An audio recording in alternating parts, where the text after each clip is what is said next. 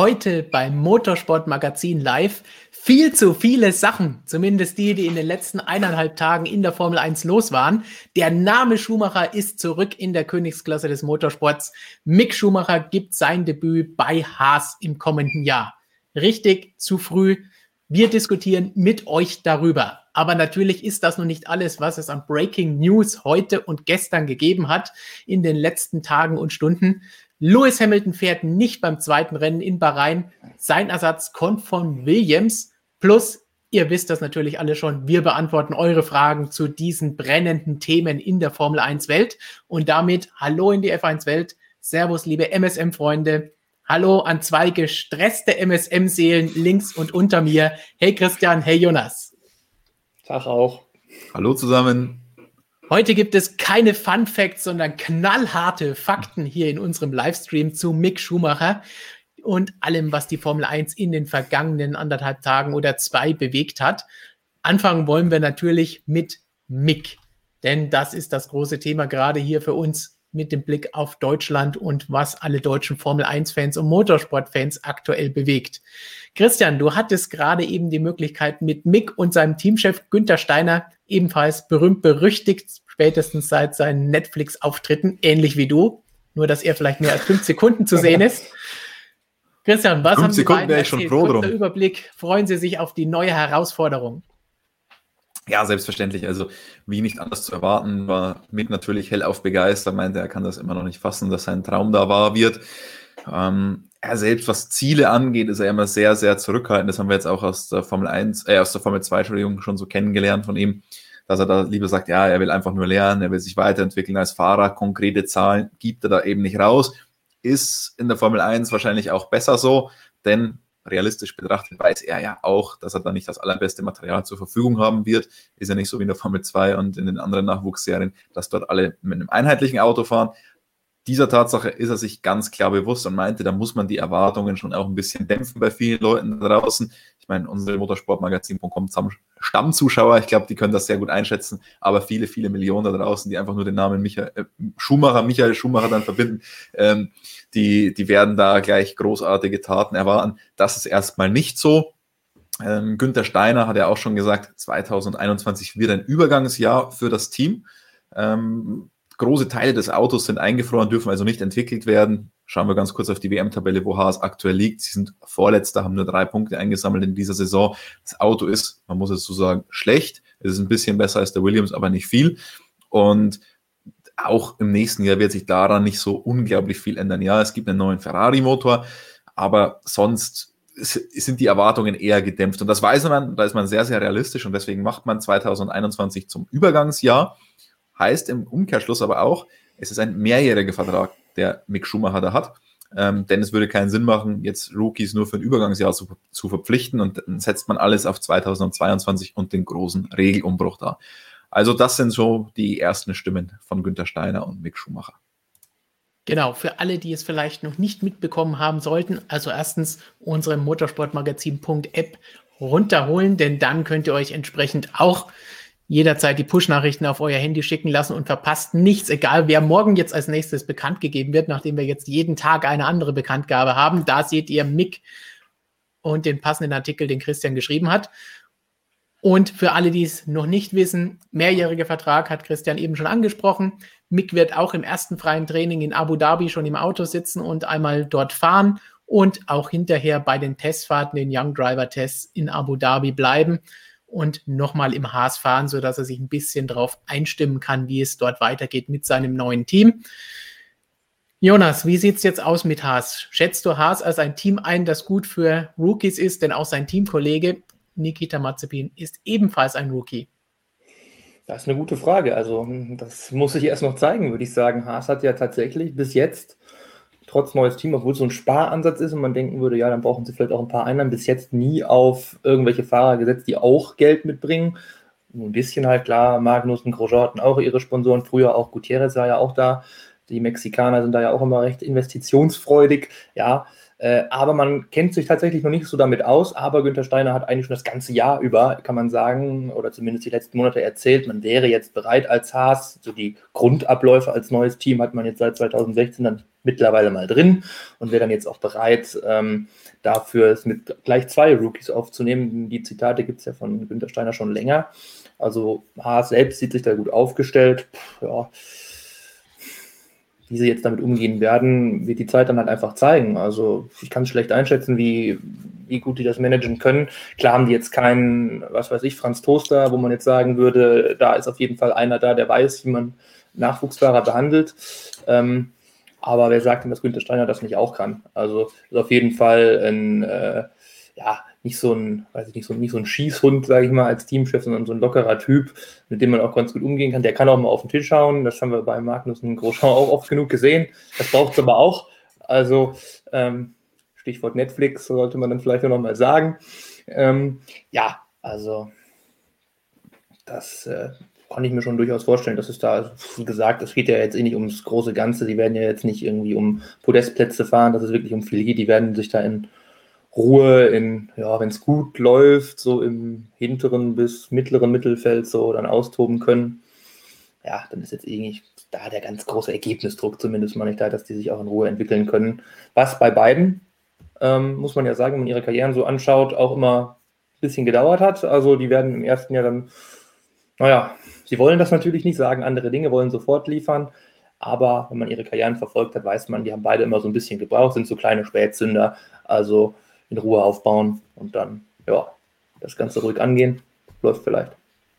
Aber das ist ein ganz interessanter Punkt ähm, mit, mit den beiden Rookies auch. Also da gibt es zwei Sachen zu, sagen. Günther Steiner hat da auch nochmal klargestellt, da ist es vielleicht ein Vorteil, wenn man am Auto gar nicht so viel entwickeln kann. Wenn man nächstes Jahr fast mit dem gleichen Auto startet wie in diesem Jahr, denn dann hat man schon eine Basis, die das Team kennt.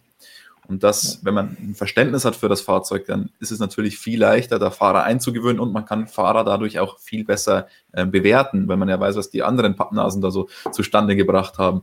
Also das, das ist ein Punkt, der ganz interessant ist. Und dann der zweite Punkt, du hast Franz Toast angesprochen, Jonas. Das ist ganz witzig, weil ich habe Günther Steiner auch gefragt, ähm, ob man sich das anschaut, wie andere Teams damit so Rookies arbeiten, beispielsweise Alpha Tauri. Denn da zeigt sich ja ganz, ganz deutlich, dass es das Team gut schafft, mit Rookies umzugehen und die performen zu lassen, wohingegen andere Teams, Hashtag Red Bull, offenbar nicht so gut schaffen. Jetzt die Referenz Max Verstappen mal äh, beiseite geschoben.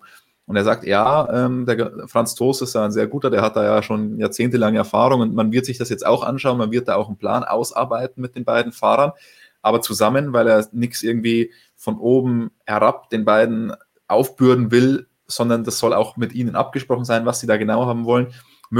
Mick Schumacher ist dazu ja auch noch ein FDA-Driver, also noch Teil der Ferrari Driver Academy.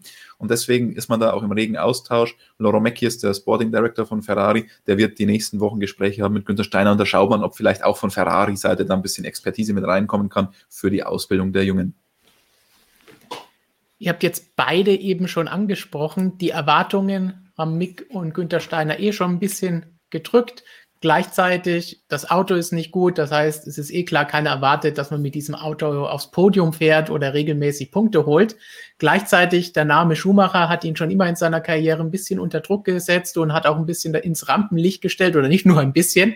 Das gleicht sich das Ganze aus oder sagt ihr, okay, weil Haas dieses Jahr noch mal schlechter geworden ist, ist das eigentlich ganz gut, weil alles, was nächstes Jahr passiert, kann eigentlich nur besser werden. Ja, tatsächlich. Also ich bin da eigentlich ganz bei Christian, der gerade, das war ein, auch ein guter Punkt, einfach, dass die, dieses Auto sich jetzt nicht so großartig dramatisch verändern wird. Ich bin allerdings ein bisschen gespannt, wie das dann jetzt aussehen wird. Die Mazepin-Seite, ob da jetzt noch sponsormäßig was nachkommt von seinem, ja, stinkreichen Vater. Ob Haas dann Väterlichen da, Betrieb, ähm, Jonas. Ja, genau. ob Haas dann da äh, mit der Schreinerei Mazepin ein bisschen besser aufgestellt ist. Ähm, nein, äh, also das war ja dieses Jahr das große Problem mit diesen ganzen ungeklärten Budgetfragen. Man musste nicht, in welcher Form kommt noch Geld rein durch diese ganze Situation in diesem Jahr. Deshalb hat Haas das Auto auch einfach gar nicht weiterentwickelt. Wenn wir uns zurückerinnern, Magnus und Grosjean haben ganz zu Saisonbeginn eigentlich bei den Testfahrten schon gesagt, dieses Auto ist eine sehr, sehr, sehr viel bessere Basis als das ähm, aus dem Vorjahr. Das war ja komplett unverständlich. Da sind sie ja mit nichts zurechtgekommen. Also das war ein völlig wildes Auto. Wenn es das jetzt geben würde für Mick und Nikita, dann würde ich sagen, um Gottes Willen. Äh, aber erstmal ist diese Basis besser und dann ist jetzt die große Frage, das war ja immer das Problem, sie haben nicht ein einziges Update gebracht dieses Jahr eigentlich. Ähm, wenn dann das Geld vorhanden ist, dann geht vielleicht sogar sportlich ein bisschen mehr, wenn man, klar, ein bisschen aerodynamisch kann man ja im Winter sowieso äh, frei entwickeln, äh, geht ja nur um das Chassis. Äh, dann bin ich mal gespannt, ob da vielleicht sogar ein bisschen mehr gehen kann. Also wenn da Geld wieder vorhanden ist. Ich meine, theoretisch wäre ja über Gene Haas eh Geld da gewesen, aber der hat ja auch keine Lust da, unbegrenzt reinzubuttern. Ähm, wenn man eh, weiß ich nicht, nicht so viel erwarten kann mit den Fahrern, die werden sie auch nicht umsonst getauscht haben. Ja, ähm, deshalb, also Haas könnte, mir noch nicht so ganz sicher, wo die nächstes Jahr rumfahren. Ihr habt es jetzt beide als positiv angesprochen, dass das Auto sich nicht so stark verändern kann, auch während der Saison, aber von diesem Jahr auf nächste Jahr auch, wenn wir uns das anschauen. Aber ist das denn wirklich gut, nachdem die beiden Stammfahrer aktuell ja zuletzt gesagt haben, ja, es ist gutmütig und fahrbar für die Rookies, aber es ist halt verdammt langsam. naja, ich sag mal so, da wird sich schon auch ein bisschen was ändern. Also die, die schlafen ja auch nicht komplett. Dazu wird Ferrari einen komplett neuen Motor bringen. Der Motor, den Ferrari und die Kundenteams jetzt im Heck haben, ist ja dieser Notfallmotor, weil man erwischt wurde bei einer Methode, etwas mehr Leistung aus dem Motor herauszuholen, die vielleicht nicht ganz im Sinne des Reglements waren. Deswegen musste man da auf die Schnelle einen neuen Motor irgendwie zusammenzimmern, um wieder bei der Schreinerei äh, Marzipin zu sein.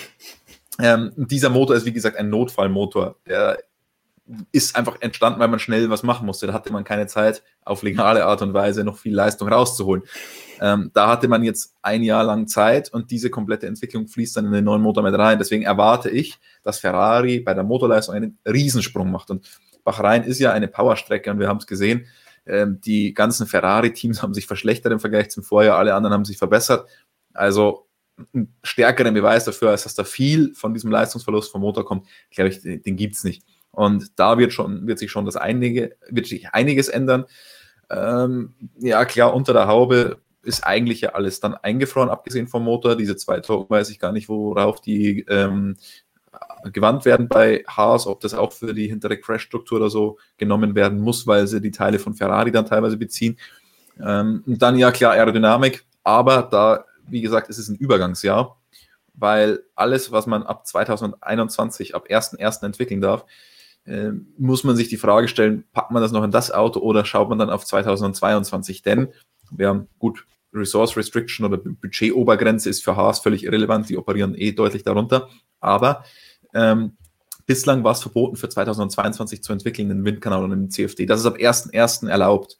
Das heißt, eigentlich wäre man dumm, wenn man dann noch am aktuellen Auto nur für diese eine Übergangssaison noch großartig entwickeln würde. Also man entwickelt jetzt noch äh, mit mäßigen Ressourcen, würde ich behaupten, für 2021, was die Aerodynamik angeht.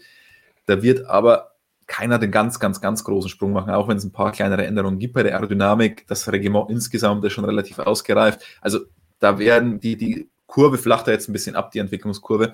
Deswegen, ich glaube, sie werden ein bisschen besser dastehen, aber nicht überragend viel besser und dann schon alles auf 2022 setzen. So, wenn wir das jetzt zusammenfassen, sagen wir, das Auto ist gutmütig und gut fahrbar, aber langsam. Es wird nicht sehr viel schneller werden im nächsten Jahr. Der Druck ist da, aber das Team hält die Erwartungen niedrig. Jonas, was wäre denn am Ende der Saison etwas, wo du sagen würdest, du bist mit Mixleistung zufrieden? Da kann man sagen, das war ein gutes Debütjahr. Ja, das ist eigentlich relativ einfach, also wenn er seinen Teamkollegen schlägt. Also das ist dann auf jeden Fall der Vergleich, der absolut eins zu eins realistisch heranzuziehen ist.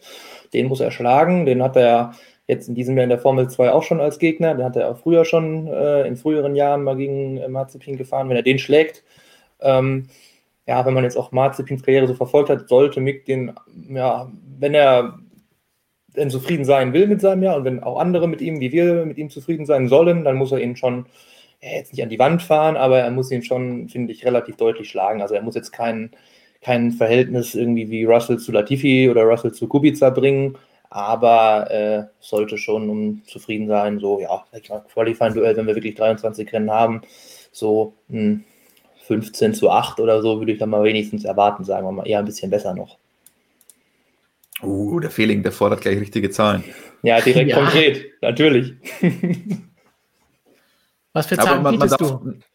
Ja, man darf nicht vergessen, also der, der Kollege Marzipin hat wirklich nicht den besten Ruf. Ähm, es ist immer interessant mit dem Ruf von Nachwuchsfahrern, weil wenn jemand so stinkreiche Eltern oder so einen stinkreichen Vater hat, dann ist der Ruf generell schon ruiniert, egal wie gut er ist. Wir erinnern uns auch an Landon Norris.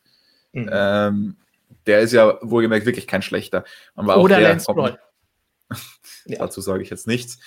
äh, Aber deswegen ist der Ruf da gleich automatisch ruiniert. Dazu ähm, Ganz hatte kurz, er eine. Um das zu untermauern, Christian.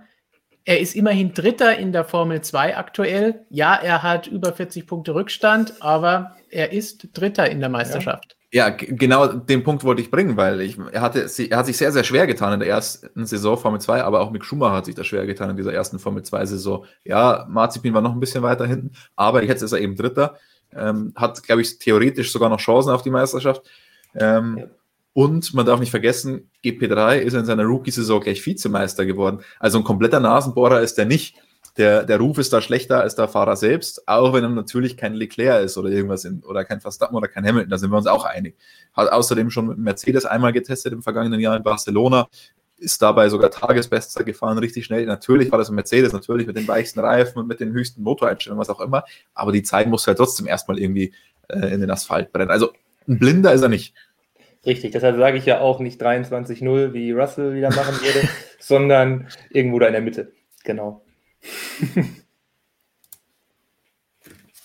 Aber Christian, du hast jetzt eben auch noch einen anderen Punkt angesprochen, den wir in den letzten Jahren auch beim Mick immer wieder genannt haben, nämlich dass er im ersten Jahr die Sachen lernt und im zweiten in den Nachwuchsserien dann den Titel geholt hat. Dieses Jahr kann es auch wieder klappen. Kommen wir gleich dann noch drauf, wie es in der Formel 2 am kommenden Wochenende weitergeht beim Finale. Aber hat man in der Formel 1 die Zeit, um im ersten Jahr einfach mal so mitzufahren und überall zu lernen und dann erst im zweiten Jahr abzuliefern? Naja, er fährt halt bei Haas und die haben das ganz klar zu einem Übergangsjahr deklariert. Also ich glaube, das nimmt schon auch ordentlich Druck, weil ich meine, in dieser Saison wären sie Vorletzter mit drei Punkten in der Konstrukteurs-WM. Viel schlechter kann es halt da auch nicht mehr laufen. Und deswegen, ähm, er hat selber gesagt, der Mick heute, es ist nicht sein Plan, wieder zwei Jahre zu brauchen, bis er voll da ist. Und er hat jetzt dadurch ja auch schon Erfahrung gesammelt und weiß wahrscheinlich, wie er ein bisschen schneller auf Pace kommen kann. Also es ist jetzt nicht so, dass der sagt, die erste Saison, schauen wir mal, wie es irgendwie läuft und, und dann im zweiten Jahr gar sich richtig an. Ähm, aber er hat diesen Druck, den hat man ihm schon weggenommen. Dazu noch bei einem Team, wo es jetzt nicht unbedingt, wo man nicht erwartet, dass er ganz vorne rumfahren wird. Und wir dürfen auch nicht vergessen, der Junge heißt Schumacher mit Nachnamen. Und die Frage habe ich ihm heute auch gestellt warum er Schumacher heißt, nein, ähm, warum oder, oder ob das für ihn eine andere Situation ist als für einen anderen Formel 1 Rookie, weil er ja schon immer den Druck hat. Also das ist nicht so wie bei anderen Nachwuchsfahrern, die halt einfach vielleicht den Druck haben, den finanziellen Druck und deswegen einigermaßen abliefern müssen und schauen, dass sie weiterkommen, aber nicht diesen medialen Druck. Und den hat er ja schon seit Tag 1, seitdem er unter seinem richtigen Namen unter Schumacher, seitdem er da ins, in der Formel 4 an den Start gegangen ist, ist es ja Wahnsinn, was auf diesen Jungen einprasselt. Und da hat er auch gemeint, ja, also er hat jetzt vielleicht nicht weniger Druck, aber er hat natürlich schon gelernt, mit dem Druck umzugehen. Und das ist, glaube ich, schon ein großer Unterschied zu anderen Rookies, die in die Formel 1 kommen, weil für die ist die ganze Medienlandschaft komplett neu. Man muss sich das vorstellen, in der Formel 2 gibt es quasi keine Media Sessions. In der Formel 2 hast du fast null Medienarbeit. Und dann kommen die das erste Mal in die Formel 1 und dann ist das eine ganz andere Welt. Für Mick ändert sich diesbezüglich nicht besonders viel. Und passend zu, zu dem Druck, den du angesprochen hast und der Erwartungshaltung nicht bei ihm und beim Team, sondern von außen, von der Öffentlichkeit, von den Fans, vielleicht von den Medien, haben wir hier eine passende Frage von Niklas, der sagt, was denkt ihr, wird Schumacher nächste Saison aufs Podium kommen? Und das ist, glaube ich, genau das, was wir gerade eben angesprochen haben. Erstens, das Auto ist bei weitem nicht gut genug, um das zu erreichen. Aber das weiß nun mal nicht jeder. Jeder, der vielleicht die Formel 1 nicht den ganzen Tag verfolgt wie wir. Nicken und Stille ist Zustimmung. Das heißt, ja, er wird sicherlich nicht nee. aufs Podium kommen, sofern es kein chaotisches, super chaotisches Rennen gibt. Aber es wird vielleicht hin und wieder vom einen oder anderen diese Erwartung geben und da müssen auch die Fans das vielleicht erst einmal lernen, wo er da fährt und hoffentlich ist dann die, das Interesse nicht nach ein, zwei, drei Rennen vorbei, wenn er 15., 16., 17. wird. Ja, das ist immer die Gefahr, aber Klar. Ich glaube, so realistisch sind die, die, die, ist die Mehrheit der Menschen da draußen, denke ich schon. Also, wenn man jetzt Ach, glaubst du? die Formel 1, ja, wenn man jetzt die Formel 1 gar nicht verfolgt, dann okay. Wenn man jetzt einfach nur sagt, oh, Schumacher ist wieder da und hat halt irgendwie dann die letzten 15 Jahre geschlafen, hat keine Ahnung mehr von gar nichts, dann okay, klar, dann bin ich dann enttäuscht und verliere vielleicht wieder mein Interesse und meinen Hype, aber sonst, ähm, ja, bei mir wird das ja von Anfang an auf einem Level anfangen, wo ich sage, ich erwarte eigentlich jetzt keine Wunder, von daher, was soll da gehen mit Haas? Also wenn man so realistisch ist. Aber es ist ganz witzig, weil wenn, wenn ich mit irgendwelchen Leuten spreche, mit Eltern, Großeltern, Autohändler, was auch immer, die, die sich nicht so tief mit der Materie befassen, ähm, für die ist es halt schon so. Also ich, ich habe mit meinem Autohändler zum Beispiel auch eine Wette am Laufen. Der hat gesagt, ja, dieser, also vor zwei Jahren schon hat er gesagt, dieser Schumacher wird hundertprozentig noch bei Ferrari fahren und so weiter in der Formel 1 und wird Weltmeister und alles. Also die hören einfach den Namen und gehen davon aus, das muss funktionieren. Ähm, also, oder wenn ich jetzt mit meiner Oma sprechen würde, die sagt auch, die fragt mich dann, ja gut, die kann es jetzt dann nicht mehr sehen, wenn es auf RTL nicht mehr läuft, aber die fragt mich dann auch, was, was mit diesem Schumacher los ist, warum der nur 16. wird. Also ich würde mal sagen, die breite Masse, die hat schon diese Erwartungshaltung. Also ich glaube, das ist nur in unserem Kosmos, ja. dass wir das einigermaßen realistisch einschätzen können. Ja. Da wird es, glaube ich, auch unsere Aufgabe sein, das durchaus ein bisschen öfter zu erwähnen und zu erklären.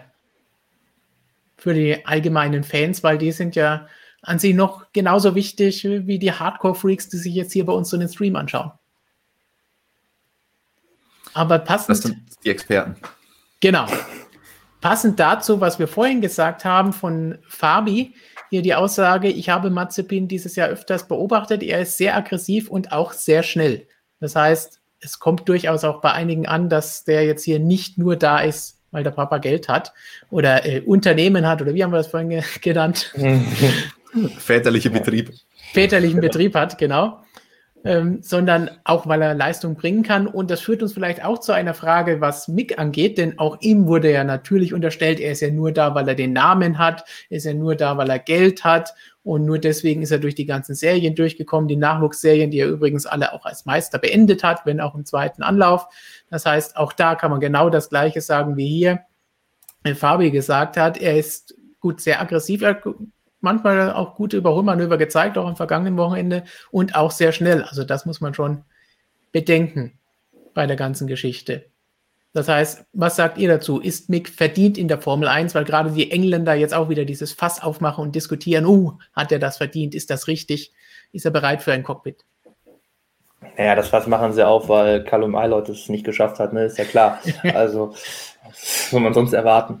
Ähm, ja, aber ich finde, wenn man jetzt schaut, auf dem Papier einfach mal ganz, ganz nüchtern das betrachtet, dann hat er es von den Ferrari Union halt am meisten verdient. Also liegt jetzt vorne und äh, ja, man weiß jetzt nicht, wie es am Wochenende dann noch ausgeht zwischen den beiden. Ähm, können jetzt aber sicherlich irgendwie beide ein bisschen mit offenem Visier fahren, das etwas ja, gelassener angehen, weil jetzt die Zukunft geklärt ist. Also da hat jetzt keiner, glaube ich, einen großen Vorteil. Klar hat Mick zu, mehr zu verlieren als Führender. Ja, deshalb, also er hat es, finde ich, auf der Strecke einfach äh, ausgefochten. Also deshalb hat er es für mich auch verdient. Dann gehen wir doch gleich in das Thema Formel 2 rein. Kurzer Ausblick auf das kommende Wochenende. Was glauben wir? Macht Mick die Sache den Sack zu und holt den Titel? Ja, ist schwierig. Zeigt uns im Chat einfach mal Daumen rauf oder runter, ob ihr glaubt, Mick Schumacher wird an diesem Wochenende Formel 2 Champion. 14 Punkte Vorsprung, wenn ich mich nicht irre, hat er. Ja. Wir glauben natürlich an Mick. Jonas, wie sieht es bei dir aus? Na, Jonas glaubt nicht so, ne? Ja, es sind halt nur 14 Punkte. Und wenn man das letzte Wochenende angesehen hat,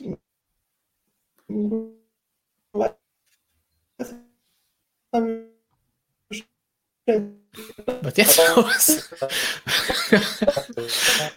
die die vielen Daumen nach oben haben die Leitung ausgebremst. Ja, okay. Daumen nach unten gibt es auch. Vielleicht haben auch alle Schu Schumacher-Fans Jonas auf die Leitung sich gestellt. Deswegen Meinst du? die Brüche. WLAN-Kabel durchgeschnitten. Richtig. so wie ich das hier gerade mal so abschätze, würde ich sagen, die meisten eindeutig Daumen nach oben. Aber es gibt auch durchaus einige, ja. die Jonas zustimmen und sagen, vielleicht auch nicht. Ja, genau. Also gleiche. Halt einfach irgendwie so, ich spiele noch eine Runde Cäsar, so, ne? Aber ja. Also gehen wir jetzt mal 2 zu 1 hier unter uns und im Chat äh, mhm. relativ deutlich für Mick davon aus, dass Mick Schumacher am Sonntag spätestens zum Formel 2 Champion 2020 gekrönt wird. Hoffen wir, dass das so ist. Wenn ja, erfahrt ihr es natürlich als erstes auf motorsportmagazin.com oder in unserer App. Dann bleiben wir doch beim Thema Formel 2 und Mick. Denn wir wollen doch auch noch mal kurz anschauen, was sind denn bislang so seine Stärken und Schwächen? Und die haben sich in diesem Jahr allein schon am letzten Wochenende eigentlich mal wieder gezeigt, wenn man das Qualifying und das erste Rennen anschaut. Da waren eigentlich die beiden Dinge, die mir als erstes einfallen, groß und prominent zu sehen. Christian Nachtschul. Er ist ganz witzig, weil äh, Qualifying der Titelkonkurrent Callum Eilert steht auf Pole Position, Mick Schumacher auf Platz 10. Und ich glaube, ich habe es im, im Vlog an, am Freitagabend noch gesagt. Naja, schauen wir mal, wie es nach Runde 1 aussieht, weil Callum Eilert hat gesagt, der größte Konkurrent bei ihm im Kampf um die Meisterschaft ist seine Kupplung. Und naja, er hat den Start einigermaßen gut hinbekommen, der, der Kollege Eilert. Ich glaube, war dann Zweiter, aber Mick ist halt einfach mal von 10 auf Platz 3 oder 4 vor nach einer Runde. Das war natürlich schon sensationell. Also, aber damit natürlich auch ganz klar die Schwäche. Qualifying ähm, Günther Steiner wurde auch gerade so ein bisschen auf die Schwächen angesprochen. Meinte, nee, er traut sich da kein Urteil zu fällen. Übrigens sehr interessant. Warum? Denn Haas hat sich Mick Schumacher nicht ausgesucht. Haas hat sich einen Ferrari Junior ausgesucht und Ferrari hat dann gewählt, welcher Junior den Schritt in die Formel 1 macht. Und deswegen hat äh, Günther Steiner auch gesagt, ähm, die Analyse, da ist Ferrari viel besser, die haben den viel genauer beobachtet, die haben viel mehr Daten. Wir müssen erstmal abwarten, bis die Daten kommen und so weiter. Deswegen hat er sich da wirklich noch nicht getraut, was zu sagen ich übernehme das für ihn. Qualifying ist definitiv eine Schwäche. Ähm, eine Stärke, ganz klar der Start. Gut, Start ist so eine Sache.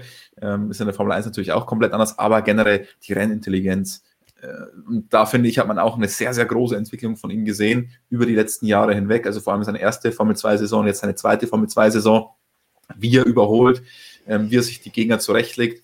Ähm, er kann das, finde ich, sehr, sehr gut einschätzen, ob es das Risiko da ist. Man hat das jetzt am vergangenen Wochenende im Sprintrennen auch genau gesehen, wo er eigentlich schon überholt hat. Dann hat er sich uh, ähm, nimm da lieber die paar Punkte sicher mit für die Meisterschaft. Also, das ist auf jeden Fall seine große Stärke. Andere Meinungen? Ja, bei der Schwäche bin ich dabei, ist klar, Qualifying, ist offensichtlich. Start, ja, passt. Also gut. Und ja, im Rennen, da ist es so, ja, hm, ja, ich, er muss, glaube ich, noch so immer, es ist besser geworden, als es mal war. Also er war früher so vor, sage ich mal, zwei, drei Jahren, war er mir da deutlich zu passiv, einfach zu konservativ gefahren. Jetzt am Wochenende habe ich es fast schon zu aggressiv gefunden dafür, dass er im, äh, ja, im Titelkampf eben ist. Da habe ich schon gedacht, oh, ja, also es waren ja wirklich viele Szenen, wo es kurz davor war zu knallen. Ähm, aber ging ja alles gut. Also da, ja. Aber das finde ich ist eher auch was, was Positives tatsächlich, weil wenn man immer nur irgendwie, naja, das macht auch einfach keinen Spaß zum Zuschauen. Also das ist mir auch so lieber. Ähm, ja, aber da auf jeden Fall diese ganz, was heißt ganz große Schwäche oder auf jeden Fall irgendwie so eine Kritik, die ich geäußert hätte, ist so ein bisschen weg. Also ist jetzt tatsächlich im Rennen so ein bisschen äh, aufgefrischt, nicht aufgetaut. Ähm, ja, schon ganz okay. Das müssen wir halt schauen, wie das in der Formel 1 läuft. Also es ist halt nochmal ein ganz anderer Speed. Äh, auch der Start, wie du sagst, ganz andere Abläufe, ganz andere Prozesse, Knöpfe, Technik. Also das ist so ein Punkt. Klar, Qualifying dann sowieso mit, den, mit diesen Monstern da zu fahren, muss man nur abwarten, wie, ob er sich dann noch schlechter, sag ich mal, aus der Affäre zieht oder ob es damit irgendwie besser wird, ob er dann vielleicht da seinen Groove mehr findet, keine Ahnung. Muss sich auch wieder auf die Reifen einstellen. Ja, das sind wieder so viele Themen, aber ich sage mal so, es wird auf jeden Fall alles nicht leichter werden für ihn. Aber es gilt halt auch für den Teamkollegen. Von daher, Rookie in der F1 ist jetzt auch nicht das leichteste auf der Welt, würde ich sagen. Ein Punkt wollte ich noch ansprechen zum Sprintrennen, weil du die, weil du gesagt hast, ja, da war fast schon ein bisschen zu aggressiv, mhm. habe ich mir auch gedacht. Also im, im, im, Titelkampf, wenn du nicht unbedingt musst, dann teilweise so reinhalten. Aber eine Szene hat sich eingebrannt, wo er wirklich gezeigt hat, dass er eine brutale Rennintelligenz und Übersicht hat. Und das war, als sich Callum Island verbremst hat in, dieser, in diese Kurve 10 rein. Ähm, ich traue mich fast wetten, dass wahrscheinlich 95 Prozent aller Fahrer, ähm, wenn sie an Mixstelle gewesen wären, mit Eilert kollidiert werden. Weil die einfach ihre Kurve gefahren werden und wenn Mick seine Kurve gefahren wäre, wäre Eilert komplett in ihn reingefahren. Ähm, Mick hat es aber kommen sehen, das Unheil, und hat die Lenkung aufgemacht und konnte so ausweichen. Also wirklich ganz, ganz starke Szene. Und ich glaube, nur deswegen hat er überhaupt noch Punkte geholt in diesem Rennen, weil sonst wäre er abgeschossen worden. Ja, richtig. Ja, das war, das war wirklich eine überragende Szene. Also das muss man sagen, ja, bin ich voll dabei. Das ist top gemacht, ja. Allgemein, glaube ich, sollte man vielleicht nochmal herausheben, was du eben gesagt hast, nicht nur vom Start sprechen, sondern allgemein von der Startrunde oder der Anfangsphase, weil er macht ja wirklich auch danach noch Plätze gut. Nicht nur beim Beschleunigen, sondern auch beim Überholen danach in den kommenden Kurven und auf der ersten Runde. Das heißt, das ist schon wirklich eine starke Sache, die auch auf diese Rennintelligenz zurückführen lässt oder wie man im Englischen so schön sagt, dieses Racecraft, die er da hat. Aber ja, manchmal vielleicht ein bisschen zu aggressiv gewesen, aber insgesamt fand ich, am Ende hat man dann auch gesehen, lieber noch die Punkte mitnehmen und nicht nochmal irgendwas total Verrücktes versucht. Also da hat dann auch das Hirn eingeschaltet, was vielleicht beim einen oder anderen Formel 2 oder gar Formel 1 Fahrer dann in so einer Situation nicht immer der Fall ist. Gehen wir noch mal ganz kurz auf eine Frage von Just Obi ein. Warum hat man nicht auf die Titelentscheidung gewartet, um diese Bekanntgabe als Formel 1 Stammfahrer bei Haas bekannt zu geben. Christian, Günther Stein hat es dir eben auch schon verraten. Es kam die Entscheidung aus Maranello. Genau, und also Mick hat auch gesagt, das hat sich, also ich meine, die große Überraschung, dass es heute passieren würde, war das jetzt nicht mehr. Also wir haben ja alle schon gewusst, dass eigentlich der Vertrag schon unterschrieben ist und es nur eine Frage ist, bis das Ganze bekannt gegeben wird. Ähm, und es hat sich nach Sochi schon stark angekündigt, hat uns Mick heute erzählt und hat sich dann ein bisschen konkretisiert. Die letzte finale Unterschrift, die hat dann noch etwas gedauert, aber die gab es eben jetzt auch schon vor ein paar Tagen, glaube ich, also schon vor dem Wochenende. Und deswegen, ähm, er meinte dann vielleicht, befreit ihn das jetzt auch im Titelkampf oder was auch immer. Ist dann, glaube ich, jetzt nicht so entscheidend, ob man es jetzt bekannt gibt oder eben danach. Na, ganz interessant fand ich auch noch, was der, der Eilert dazu ja getwittert hat, muss man ja sagen. Ne? Der hat ja, der meinte, er wüsste ja schon seit Wochen, hätte man ihm schon gesagt, dass er es nicht wird, also nächstes Jahr Formel 1 Aufstieg schafft.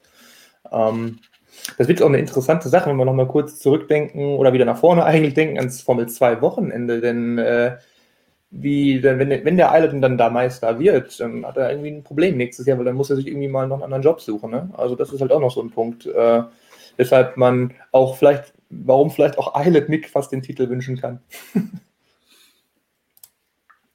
Dazu passt vielleicht, dass auch im Chat eben jemand gefragt hat, was ist denn mit Schwarzmann? Hätte der das nicht auch mhm. verdient gehabt? Da haben wir auch schon öfter mal drüber diskutiert, dass es durchaus dieses Jahr einige Fahrer in der Formel 2 gibt, die den Sprung in die Formel 1 verdient hätten. Oder es ihn sich erarbeitet hätten, was ich immer schöner finde, als zu sagen, er hat es verdient. Ich muss sagen, ich bin großer Schwarzmann-Fan. Ähm, vom, vom reinen Talent her wirklich absolut top. Ja. Fährt er seine Rookie-Saison und fährt da vorne mit rum. Ähm, sah am Anfang richtig, richtig, richtig stark aus, dann ein bisschen Probleme bekommen. Ich weiß nicht, ob er Probleme bekommen hat oder ob Mick da einfach nur richtig durchgestartet ist dann. Ähm, auch vom Typ her wirklich ein sensationeller Typ. Äh, schwere Schicksalsschläge jetzt erlebt und trotzdem frohen Mutes und ähm, gut gelaunt. Also der Junge macht echt Laune und ich hoffe wirklich, dass wir den dann zumindest übernächstes Jahr in der Formel 1 sehen werden. Jonas, was hältst du von ihm? Ja, absolut. Also es war jetzt dieses Jahr irgendwie, wenn man die erste Saisonhälfte ansieht, das war wirklich stark. Also es ist irgendwie ein bisschen schlecht verlaufenes Jahr für ihn, aber ich sehe das genauso eigentlich. Also der ist auf jeden Fall jemand, den man noch äh, für die ja, eher nahe Formel 1 Zukunft da auf dem Zettel haben muss. Ja. Und nachdem wir am Anfang keine Fun Facts hatten, Christian, du kannst uns zumindest verraten, warum er die Startnummer gewählt hat, die er gewählt hat und welche das ist, weil im Chat habe ich jetzt oh eben schon gelesen, fährt er mit dem Kürzel MSC. Aber zur Startnummer haben wir definitiv Informationen. Ja, also Kürzel fährt er ja auch in der Formel 2 nicht mit MSC, sondern mit SCH. Ja. Ähm, wenn ich richtig im Bilde bin, ist das auch in der Formel 1 aktuell nicht besetzt, das Kürzel SCH. Also gehe ich davon aus, dass er das übernehmen wird. Vielleicht macht die Formel 1 ein Marketing-Gag draus und macht das MSC draus, was auch immer. Oder beugt schon mal vor, ähm, wenn es der Sohn von Ralf auch noch schaffen sollte, der gute David. Aber auf die Startnummer zurückzukommen, die 47 hat er uns heute erzählt und ganz witzig, weil eigentlich sind seine Lieblingszahlen die 4 und die 7. Die 4 ist aber von Lando Norris besetzt, die 7 ist von Jonas Lieblingsfahrer besetzt. Ähm, schäm dich, Jonas. Ach so, ein Drama aber auch. Also hat er die beiden zusammengefügt. Also man muss vielleicht ganz kurz dazu erklären, seit 2014 dürfen sich die Fahrer eben die Nummer selbst aussuchen, die ist dann auf der Superlizenz hinterlegt. Ähm, davor war es ja immer von der WM-Platzierung abhängig. Und dann hat er die zwei Nummern, die eben nicht mehr verfügbar waren, was aber seine Lieblingszahlen sind, zusammengefügt, die zwei Ziffern, und dabei ist die 47 rausgekommen. Äh, Fun Fact an der Stelle, und das ist kein Fun Fact von uns, sondern von Mick selbst.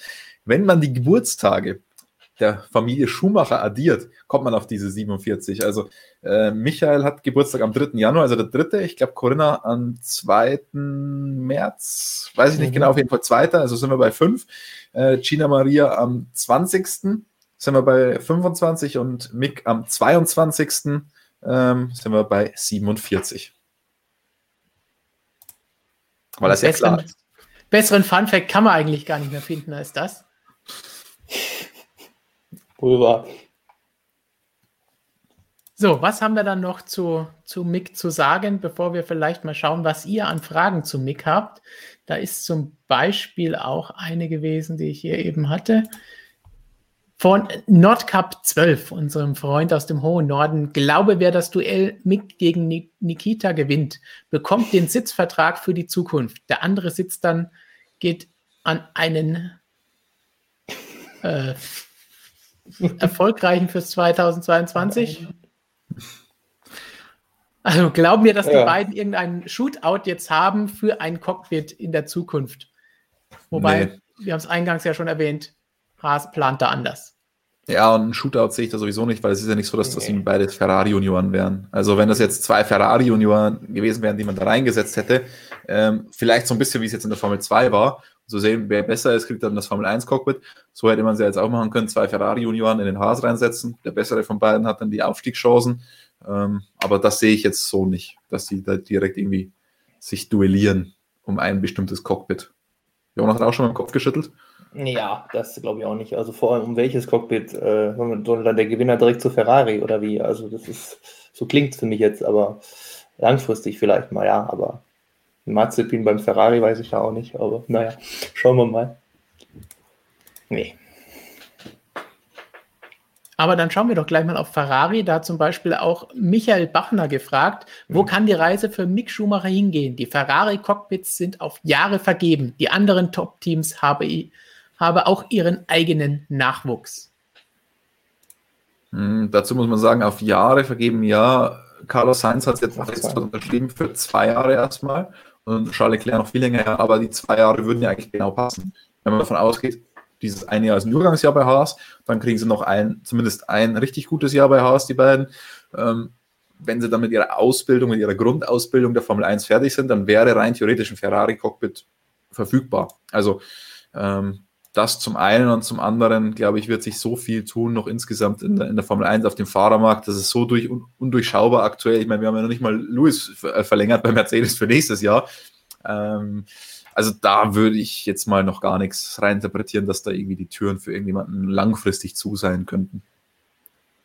Jonas, wie siehst du das?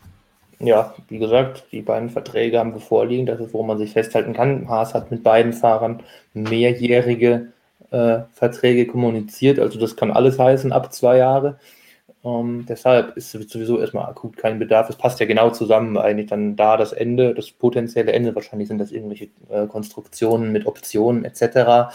Und dann ja, kann dann Ferrari schauen, äh, was sie dann, ja, müssen eher erstmal abwarten, was dann mit den anderen Ferrari-Junioren noch wird, inwiefern sie dann da überlegen, irgendwen hochzuziehen ja, es dann irgendwann einen zweiten Charles Leclerc gibt. Man muss ja sagen, das ist ja eigentlich der einzige Ferrari Junior, den die da jemals wirklich mal ganz und den auch tatsächlich schnell ganz hoch gebracht haben. Es hätte ja noch den anderen gegeben, äh, Jules Bianchi, ähm, das halt aus tragischen Gründen nicht funktioniert hat.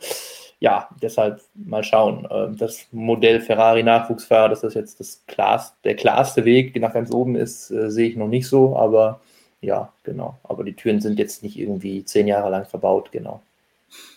Passend dazu wird wahrscheinlich auch gleich die Frage kommen, muss es denn unbedingt Ferrari sein? Ja, er ist jetzt Ferrari Junior, aber es gibt natürlich auch andere Teams und irgendwann laufen Verträge aus. Ja, gut. Ich meine, Mick war auch schon mal irgendwie in der Mercedes-Box vor Jahren, glaube ich, irgendwann mal zu Gast bei einem Formel-1-Besuch. Michael war ja auch da. Also ich meine, die ich glaube jetzt aber hat sich so durch die ganze Ferrari Driver Academy Geschichte, in die er ja aufgenommen wurde, jetzt so sein Pfad erstmal auf die rote Seite der Formel 1 begeben und den wird er jetzt auch so schnell erstmal, sage ich mal, nicht verlassen. Also klar, man kann dann irgendwie, je nachdem, wenn irgendwas vergeben und verbaut ist und woanders ist was offen, warum soll man dann nicht dann irgendwie die Seiten wieder wechseln, äh, woanders hingehen? Klar, Also denke ich mal, ausschließen sollte man das auf keinen Fall. Äh, ich glaube auch ein, ein, Schuhmacher, den setzt sich, wenn er sich denn beweist, äh, im Zweifel jeder sehr gerne ins Auto äh, aus Gründen. Äh, von daher, also abseits der sportlichen Leistung. Von daher, ja, das ist also nichts ist auszuschließen. Ich erinnere das wird dir jetzt vielleicht nicht so, sorry, wird dir vielleicht nicht so gefallen, Jonas, aber auch Kimi wird nicht ewig weiterfahren. Ich zweifle ehrlich gesagt mittlerweile daran, aber okay. Ähm, beim Ferrari-Programm erinnere ich übrigens auch noch ganz kurz an Checo Perez. Der war ja auch ursprünglich ja. mal Ferrari Junior, äh, hatte dann auch sogar schon ein Ferrari-Cockpit in Aussicht. Das allerdings wäre dann erst in einem Jahr drauf gewesen, also nicht im, gleich im kommenden Jahr, sondern ein Jahr später. Und dann hatte er ein McLaren-Angebot vor der Brust und dann hat er sich halt für McLaren entschieden und ist aus dem Ferrari-Programm ausgeschieden. Im Nachhinein wissen wir, eine katastrophale Fehleinschätzung leider da. Ist nicht so aufgegangen, aber auch der hat dann noch andere Wege in der Formel 1 gefunden.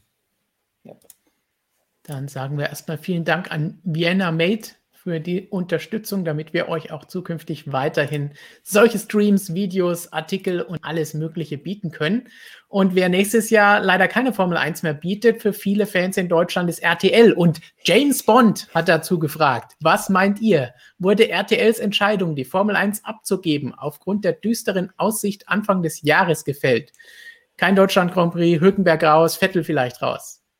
Ja. Und ärgert man sich jetzt, wenn Mick plötzlich da ist und mindestens zwei deutsche Fahrer da sind. Hm. Ja, wahrscheinlich schon. Also, es ist halt jetzt wirklich sehr, sehr skurril. Also es sah echt dramatisch aus aus deutscher Sicht und jetzt wird es besser und besser. Der Hülkenberg ist ja auch noch immer nicht ganz raus bei, bei Red Bull. Da warten wir, das ist das, auf was wir eigentlich nur noch warten. Alles andere ist ja jetzt klar. Gut, und Hamilton.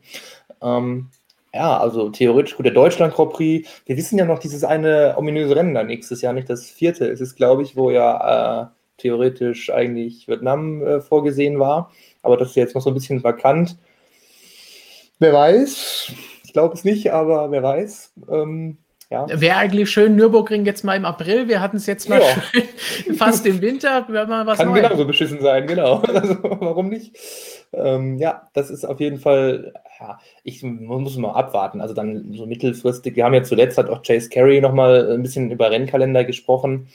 Ähm, da meinte er ja auch, dass die Formel 1 jetzt überlegt, dann in den nächsten Jahren, die wollen ja ihren Rennkalender noch ein bisschen erweitern, so bis 24 dann so mittelfristig, also jetzt so viel mehr als die 23, die wir eh schon haben. Nächstes Jahr dann werden es dann eh nicht mehr, aber dann überlegt man wieder mit so einer Art äh, Rotationsprinzip, wo du eben Nürburgring gesagt hast, das hatten wir hier auch schon, Nürburgring, Hockenheimring und bei in so einem Modell könnte dann natürlich vielleicht auch wieder die Formel 1 in Deutschland dann vielleicht schöner wäre es jedes Jahr mit einem, wenn ein Vettel jetzt noch langfristig bei Aston Martin sich vielleicht gut aus der Affäre zieht, ein Schumacher äh, dabei ist, dann lohnt es sich vielleicht auch wieder insgesamt auch dann für, äh, für die Strecken einfach mehr. Dann ist es einfach sicherer, weil man, wenn das dann wieder möglich ist, mit mehr Zuschauern rechnen kann und davon ausgehen kann.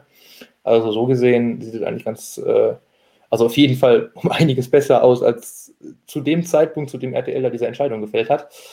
Ja, und deshalb weiß ich nicht, so irgendwie so, so ganz glücklich ist man in Köln da, würde ich mal annehmen, nicht mehr so unbedingt. Christian, irgendwas zur Formel 1 TV-Zukunft? Ähm, ja, ich, ich habe da auch durchaus gehört, dass es Überlegungen gab, Zweitrechte zu erwerben. Mhm. Es wird ja mindestens, glaube ich, vier Rennen im Free TV geben bei Sky. Ja. Äh, da war längere Zeit auch mal die Frage, ob das vielleicht irgendwo anders zu sehen sein wird als Sky Sport News HD. Allerdings hat auch, als sich dann abgezeichnet hat, dass Mick Schumacher in die Formel 1 kommen könnte, hat RTL offenbar auch da nicht mehr so richtig gezogen. Also ähm, es war so, ich glaube, es sind viele Faktoren zusammengekommen. Zum einen natürlich die Corona-Krise, zum anderen, äh, dass es aus deutscher Sicht dann eben wirklich nicht so toll aussah eine Zeit lang. Und dann auch noch, was ja die offizielle Begründung war, dass der Sportrechtemarkt ähm, so exorbitante Preise inzwischen aufruft und so weiter und dass sie dieses Wettbieten nicht mehr mitmachen. Ich glaube, da waren viele Faktoren, die da zusammengekommen sind. Ähm, ich finde es natürlich schade, also nicht, weil ich den Sky-Kollegen nicht gönne, überhaupt nicht. Also ähm, ganz im Gegenteil, die machen auch einen, einen super Job. Mir wäre es am liebsten, wenn es beide Varianten geben würde. Also so wie es eigentlich aktuell ist, ähm, weil RTL ist halt schon traditionell, äh, hat halt schon eine riesen Tradition in Deutschland mit der Formel 1 Übertragung, auch wenn viele davon schimpfen. Natürlich bei uns im Chat sind ja die Freaks, aber wir dürfen nicht vergessen, es gibt halt mehr als nur die Freaks. Es gibt mehr als nur euch da draußen. Es gibt halt fünf Millionen, die es bei RTL immer geschaut haben, egal wie schlecht das Rennen war. Und das wird man in Zukunft schon vermissen. Also ähm, finde ich schon schade insgesamt. So, dann kommen wir vielleicht noch mal kurz zurück zu Haas. Denn Haas ist, haben wir vorhin schon gesagt, okay, man muss sich jetzt schauen, wie jetzt für zwei junge Fahrer als Team ist. Da sind sie das Ganze noch nicht so gewohnt. Sie hatten jetzt mit Grosjean und Magnus durchaus zwei gestandene, erfahrene Piloten im Team die ganze Zeit. Mal schauen, wie es da weitergeht. Vielleicht sehen wir ein bisschen am kommenden Wochenende mit Fittipaldi als Ersatz für Roman Grosjean, wie das Ganze da so abläuft bei Ihnen im Team und wie Sie damit umgehen oder ob Sie hinterher sagen, um Gottes Willen, was haben wir uns da angetan für nächstes Jahr? Wer weiß das schon. Aber Haas hat ähm, Günther Steiner zuletzt ja auch offen gesagt, dass es nicht so wirklich klar war, ob sie allein dieses Jahr noch da sind. Und auch für die nächsten Jahre ist dieses Budget Cap für sie wirklich wahnsinnig wichtig. Hilft dann da jetzt auch den Namen Schumacher zu haben, um zu sagen, hey, das ist nochmal ein Grund mehr für Gene Haas, da Geld reinzustecken? Vielleicht kann man das Businessmodell ein bisschen anders sehen an der Stelle. Also nicht ein Grund für Gene Haas da Geld reinzustecken, sondern für andere. Also nicht nur für den väterlichen Betrieb ähm, der, der Marzipins, sondern vielleicht auch für potenzielle Sponsoren äh, aus einem anderen Bereich. Also Mick hat ja durchaus auch persönliche Sponsoren, die auch sein Vater schon auf der Kappe hatte und so weiter. Kann ich mir vorstellen, dass das weiterhin so sein wird, dass das Logo vielleicht auch auf dem Auto zu sehen sein wird. Ähm, und natürlich ist der Name Schumacher für viele Unternehmen extrem interessant. Und also ich würde mal sagen, eine Sponsorenfläche auf dem Haas ist jetzt mindestens fünfmal, wenn nicht zehnmal so interessant wie bislang. Mhm. Ja. Jonas, willst du eine Fläche kaufen? Womit? ähm, ja, nee, aber.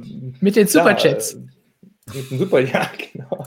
Bin ich voll dabei. Nee, aber das ist, ja, auf jeden Fall wird man auch wieder jetzt nicht mehr gezwungen sein, irgendwelche dubiosen äh, Bartträger sich da als Sponsor zu angeln, sondern dann wieder. Ist das gegen Bert oder was? Nein, aber gegen den Mensch dahinter. also wir wissen ja noch letztes, nee, dieses Jahr war es letztes, dieses Jahr, ich bin schon völlig verwirrt, ähm, als der Haas noch schwarz war. Ähm, das war ja keine rühmliche Geschichte. Ähm, man hat von Anfang an irgendwie gewusst, da wird irgendwas noch passieren und es ist halt viel passiert. Ja, deshalb, also da wird man jetzt sich ein bisschen, äh, ja, nicht so in irgendwelche komischen Niederungen begeben müssen und irgendwelche, ja, halb fragwürdigen Sponsoren da an Land ziehen, sondern kann sich da wirklich äh, auf was Seriöses einlassen und das wird ganz gut laufen, ja. Wird natürlich für Gene Haas dann schwierig, weil er muss ja auch noch seine eigene Firma da, seinen eigenen Betrieb ähm, promoten. Ähm, aber gut, ich denke mal, die. Bin, also ich bin mal gespannt tatsächlich, weil die, die, das große Haas auf dem Heckflügel, das gab es ja eigentlich äh, fast immer, glaube ich. Weiß nicht, ob es kurz weg war in dieser Zeit mit diesem nicht existenten äh, Energiegetränk. Ähm, so, aber da bin ich mal gespannt, wie, wie irgendwo wird der Haas-Schriftzug schon noch ganz groß bleiben, weil jetzt auch nicht dann irgendwie, ich glaube, das sind dann eher so kleinere, kleinere oder so mittelgroße Sponsoren, die dann überall auftauchen, die da angezogen werden. Aber ja, das kann sich, kann sich ganz, ist auf jeden Fall attraktiv. Also Haas wird dadurch jetzt nicht unattraktiver, ganz klar. Also ich, ich, ich sehe schon Mick Schumacher an der CNC-Fräse stehen. Das wäre das wär geile PR. Oh. Das würdest du dir auf jeden Fall sofort anschauen. Selbstverständlich, es gibt nichts Besseres. Ja, okay, es gibt schon was Besseres als, als Fräs- und Drehvideos auf YouTube. Das sind die motorsportmagazin.com-Videos, ja. Aber direkt danach kommen dann schon diese Dreh- und Fräs-Videos. Sehr beruhigend, einfach schön anzuschauen. Das ist dein Ernst. ja, weil sie haben jetzt auch noch ein bisschen Konkurrenz bekommen, diese Videos, weil natürlich Additive Manufacturing, also 3D-Druck, sieht auch ziemlich cool aus, kommt aber, finde ich, insgesamt nicht ähm, an, an Drehen und Fräsen ran. Auch das ist MSM Live. Ihr bekommt nicht nur Infos Super. aus der Formel 1 und direkt von der Rennstrecke, sondern auch von den Fräsen und wie man sie am besten auf YouTube, wenn ihr nicht unsere Videos anschaut, nachverfolgen kann und zum Einschlafen so ein bisschen hier die Superfräsen von Gene Haas sich ansehen kann, was die da so veranstalten. Wir haben übrigens sagen lassen, dass das Problem ist, wenn du so Fräsaufnahmen machst, äh, dass die Werkzeuge dann kaputt gehen, weil wenn du diese Aufnahmen gut erkennen willst, dann darfst du da halt da nicht immer was Kühlendes hinspritzen. Und wenn du das Kühlende hinspritzt, dann siehst du halt nicht so schön, wie gefräst wird. Deswegen ist das immer so ein Abwägen. Also ihr müsst diese Videos besonders genießen. Genau. Yeah. Lord Speedy meint, er kann uns CNC beibringen. Hm? Das ist, Dann, weiß ich nicht. Wenn ihr noch Fragen zu Nick habt, stellt sie gerne in den Chat, damit wir sie beantworten können. Habt ich habe eine Frage an die IT. Kann ich mir Katia installieren lassen? Dann kann ich irgendwelche schönen Sachen machen, die wir dann äh, unserem User geben können für die CNC-Fräse. Also Tobias Franzen ist auch ein großer Fräs-Fan. Schon, wir haben unter unseren Zuschauern alles mit dabei. Habt ihr noch irgendetwas abschließend zum MIG? Denn wir haben ja noch sehr viel mehr Breaking News vom heutigen Tag und von gestern zu besprechen. Breaking News von gestern, das klingt interessant, okay. Die heute Bezug auf heute haben. Ja, schon klar. Hm. Wenn nicht, kommen wir zu Mick ja wieder, wenn wir dann eure Fragen beantworten. Ja. Dann würde ich sagen, schauen wir jetzt doch mal, was bei Mercedes los ist. Denn Überraschung, der Weltmeister sitzt nicht im Cockpit am kommenden Wochenende. Das habt ihr sicherlich schon mitbekommen. Gestern ging die Nachricht von Mercedes raus, dass Lewis Hamilton positiv getestet wurde und entsprechend jetzt in Selbstisolation ist.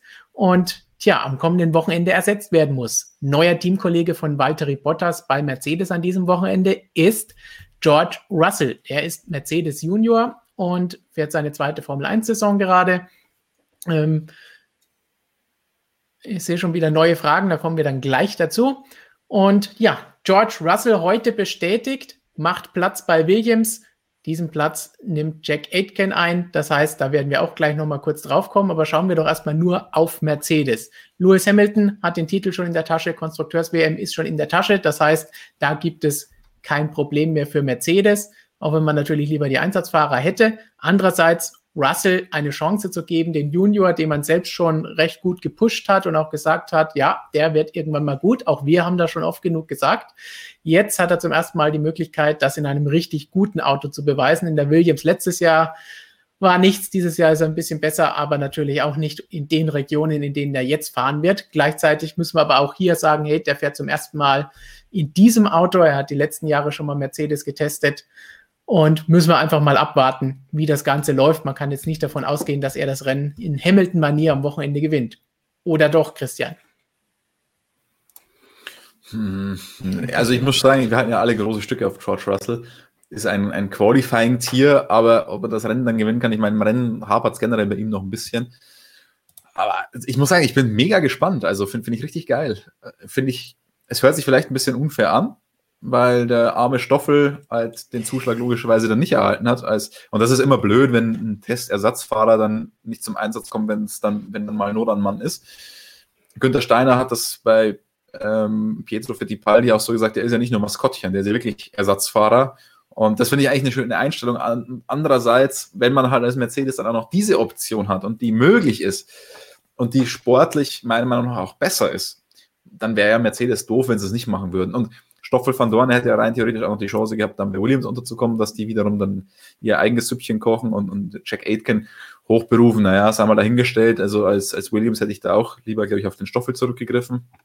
Ähm, aber insgesamt gefällt mir das, also das heißt, gefällt mir, ist natürlich blöd für Lewis Hamilton und ich hoffe, dass er schnell wieder gesund wird und wünsche ihm alles Gute. Ähm, aber für die Formel 1 ist diese Rotation irgendwie ganz spannend. Jonas, wie spannend ja, findest du die Situation oder bist du nicht begeistert davon? Ja, also ich finde es, ähm, ich sehe es auch so, ist für Stoffel echt blöd, nachdem er ja schon, die teilen sich das ja eh so ein bisschen. Dieses Jahr hätte er ja schon mal vielleicht zum Zug kommen können, aber ist er auch nicht gekommen. Ja, ähm, das ist sicherlich blöd. Ähm, aber ja, es ist definitiv sinnvoll, so jetzt wie es ist.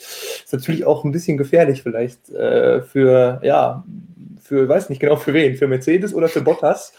Also ich bin gespannt, wie das ausgehen wird dieses Wochenende, wenn der Russell sich da wirklich sehr gut schlägt. Ähm, ja, dann weiß ich nicht. Kann man sich vielleicht schon mal fragen. Und die Frage wird dann sicherlich mal irgendwo auftauchen oder irgendwo gespielt werden, ob das jetzt so korrekt war, dass man mit Bottas weiterhin äh, weitermachen will oder ob Russell vielleicht auch schon bereit wäre oder der bessere Mann da wäre.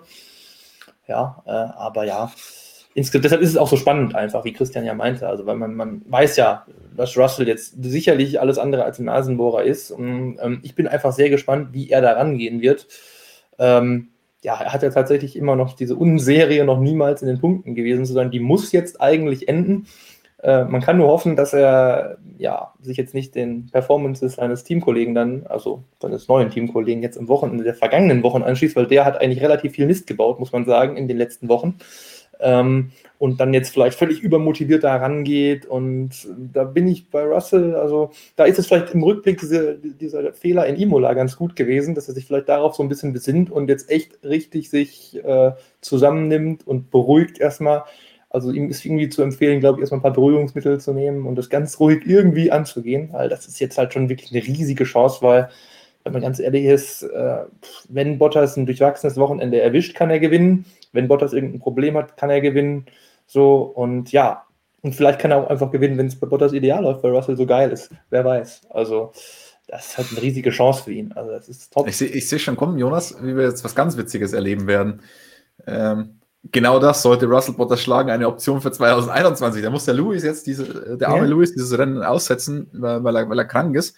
Äh, hat auch noch keinen Vertrag pokert da um viele, viele Millionen. Auf einmal zeigt der Russell, ey, ich kann das genauso und auf einmal sinkt die Aktie von Lewis Hamilton ja, drastisch. Auch gefährlich, ja, auch gefährlich. Richtig. Ja. Diese Frage hier von Pascal, ähm, sehr, sehr schönes Bildchen, muss ich dazu übrigens auch sagen. Super, ja. Ist das Grosjean oder Rosberg? Ich kann es nicht Ey. erkennen. Also wirklich. Jetzt ja. darf man ja die Witze machen, weil es dem guten Roman gut geht, wurde er auch aus dem Krankenhaus entlassen. Ja. Also naja, er bietet ja selbst schon relativ. Locker, Aber was ich jetzt ich hier auch oft im ja. Chat gesehen habe, du hast jetzt hier spaßig gesagt, als Option anstelle von Hamilton für nächstes Jahr, weil der noch keinen Vertrag unterschrieben hat. Okay, damit kann man vielleicht ein bisschen den Preis drücken. Noch mehr. Hm. Aber was ich auch viel gesehen habe, ist, wenn er gut ist, können sie da nicht Bottas ersetzen nächstes nee. Jahr und Bottas zurück zu Williams schicken, wo sie ihn hergeholt haben, als Rosberg Boah. sie allein gelassen hat. Nee, das machen die nicht. Also, nee, nee passiert, wird nicht passieren. Egal, was da dieses Wochenende jetzt abgeht, das, das passiert nicht. Also, das würde, wenn das jetzt Red Bull wäre, würde ich sagen, ja, aber äh, da dem traue ich das zu, aber Mercedes, nee, das passiert das nicht. Christian, glaubst du daran? Äh, also, dass Bottas rausgeschmissen wird, wenn, ja. wenn der Russell jetzt hier. Das glaube ich wirklich überhaupt nicht, aber ich glaube, dass es den Bottas schon noch endgültig brechen könnte. Ja, das schon. Wenn, wenn, wenn der Fair and Square gegen, im, im, ersten Rennen Mercedes gegen den Bottas gewinnt, also dann muss sich der, äh, der Finne natürlich schon mal ein paar Gedanken machen. Und wenn wir jetzt darüber, also ich glaube auch nicht so viel wie Tote Wolf und das Team auf Bottas halten, glaube ich nicht, dass das passieren würde, selbst wenn Russell jetzt alle achtmal überrundet, was auf so einer kurzen Runde vielleicht sogar passieren könnte. Äh, aber ich glaube nicht, dass sie deswegen ihn sofort nächstes Jahr dann da in das Auto setzen würden und Bottas sagen, hier deine Papiere und gehe. Aber was ich mir durchaus aktuell vorstellen kann, ist, dass Bottas eh so ein bisschen in einem Down drin ist. Er hatte diese 837 Dreher in der Türkei die durchaus durch seine aggressive Fahrweise, ja, da am Auto hat was nicht gepasst und, und so weiter, schwierige Bedingungen, aber trotzdem, weil er einfach das Ding überfahren hat.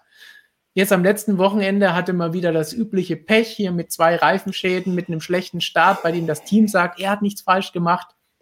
Es hat an der Startseite gelegen und am wenigen Grip auf P2, obwohl auf der gleichen Seite bei anderen dahinter der Grip besser war. Müssen wir jetzt einfach mal Andrew Schofflin glauben, wenn er das so sagt.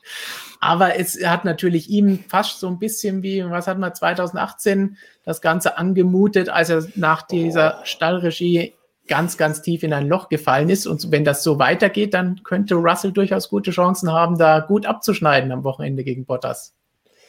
Ja, so, so schlimm sehe ich die Situation jetzt noch nicht um den, den lieben Valtteri. Äh, also da war das, glaube ich, 2018 einfach, weil dieser eine Moment so hart war. Das war, glaube ich, dann schon nochmal irgendwie so ein anderes Ding. Er ist jetzt einfach nur generell so ein bisschen im, Fatalismus angekommen, aber noch lange nicht so wie damals. Also da war noch alles sehr viel schlimmer. Klar, er hat jetzt ja auch schon wieder erzählt von seinem ganzen Pech und so, das er dieses Jahr schon hatte.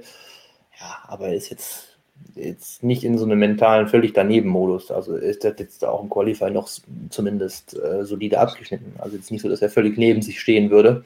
Äh, da kann man vielleicht, weiß ich nicht, bei, da sehe ich ja schon bei Ferrari das Problem dieses Jahr größer äh, im, im teaminternen Verhältnis, dass da einer ein bisschen im Kopf nicht mehr ganz da ist mittlerweile auch besser geworden, wobei es da jetzt auch wieder einen Rückfall gab, aber äh, müssen wir immer fair bleiben hier, äh, aus Gründen. Aber ja, deshalb, das ist jetzt alles nicht so dramatisch, aber ja, Vielleicht ist es aber für Bottas sogar ganz gut, weil er jetzt dann wirklich weiß und jetzt hat er irgendwie so einen Anreiz. Der weiß ja auch, was da jetzt Sache ist und dass er sehr, sehr blöd aussehen würde, wenn er da verliert. Ähm, deshalb hat er jetzt auf jeden Fall einen Grund, ähm, motiviert zu sein und vielleicht auch ähm, irgendwo so ein bisschen im, im, Kopf, ja, weiß er jetzt halt noch nicht, dass er gegen äh, den auf jeden Fall verlieren wird. Bei Hamilton weiß er, dass er eh verlieren wird, auch wenn er das nicht wahrhaben will, aber irgendwo tief drin weiß man, glaube ich, dass man da keine Chance hat.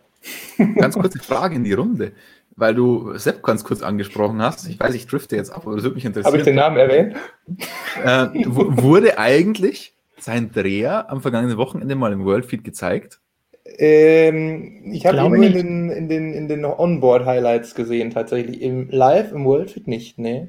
Das habe ich mir, weil ich hatte, ich habe immer mehrere Bildschirme nicht, aufgebaut. Unter anderem hatte ich mir halt ähm, Onboard von Sepp auch aufgebaut. Und da habe ich es dann am Funk, also ich schaue ja logischerweise nicht immer auf jeden Bildschirm komplett hin, aber ich höre dann den Funk und so weiter. Und dann habe ich gehört, ich habe mich, hab mich gedreht und so weiter.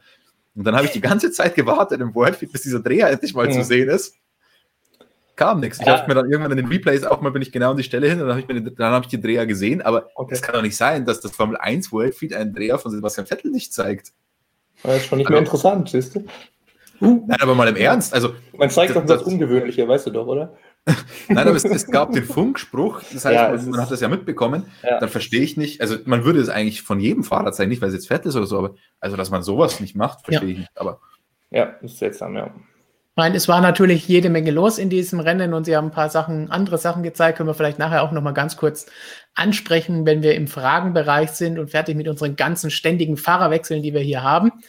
Ähm, Bryce, warum immer dieser Hate gegen Bottas ist, kein Hate gegen Bottas.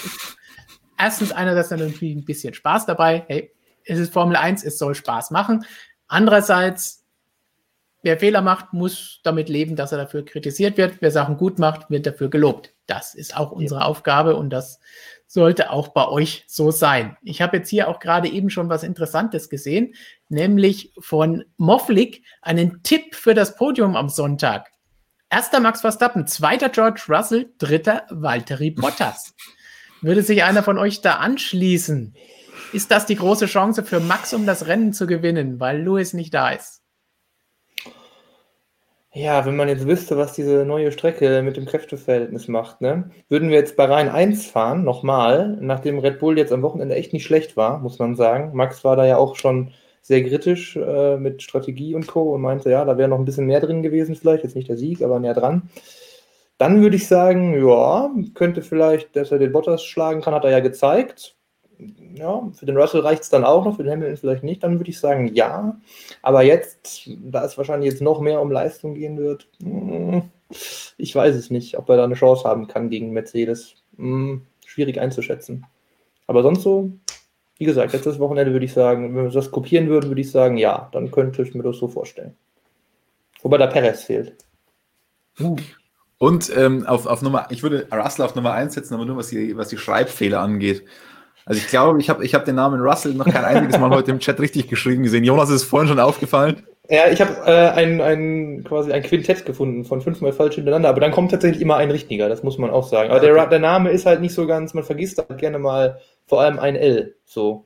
Also ja, aber es ist trotzdem noch deutlich einfacher als Callum Eilert. Ja, das stimmt.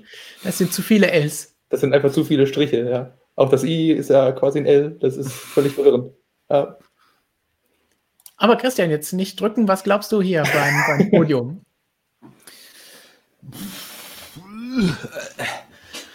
Ich habe keine Ahnung. Also die, die Thematik Honda-Motor auf diesem Outer-Circle ja. ist, natürlich schon, ist natürlich schon was Berechtigtes. Aber auf der anderen Seite bist du ja bei der Energie, was du, die du über die MGUK einspeist und dann auch wieder abgibst, die ist ja rundenbezogen.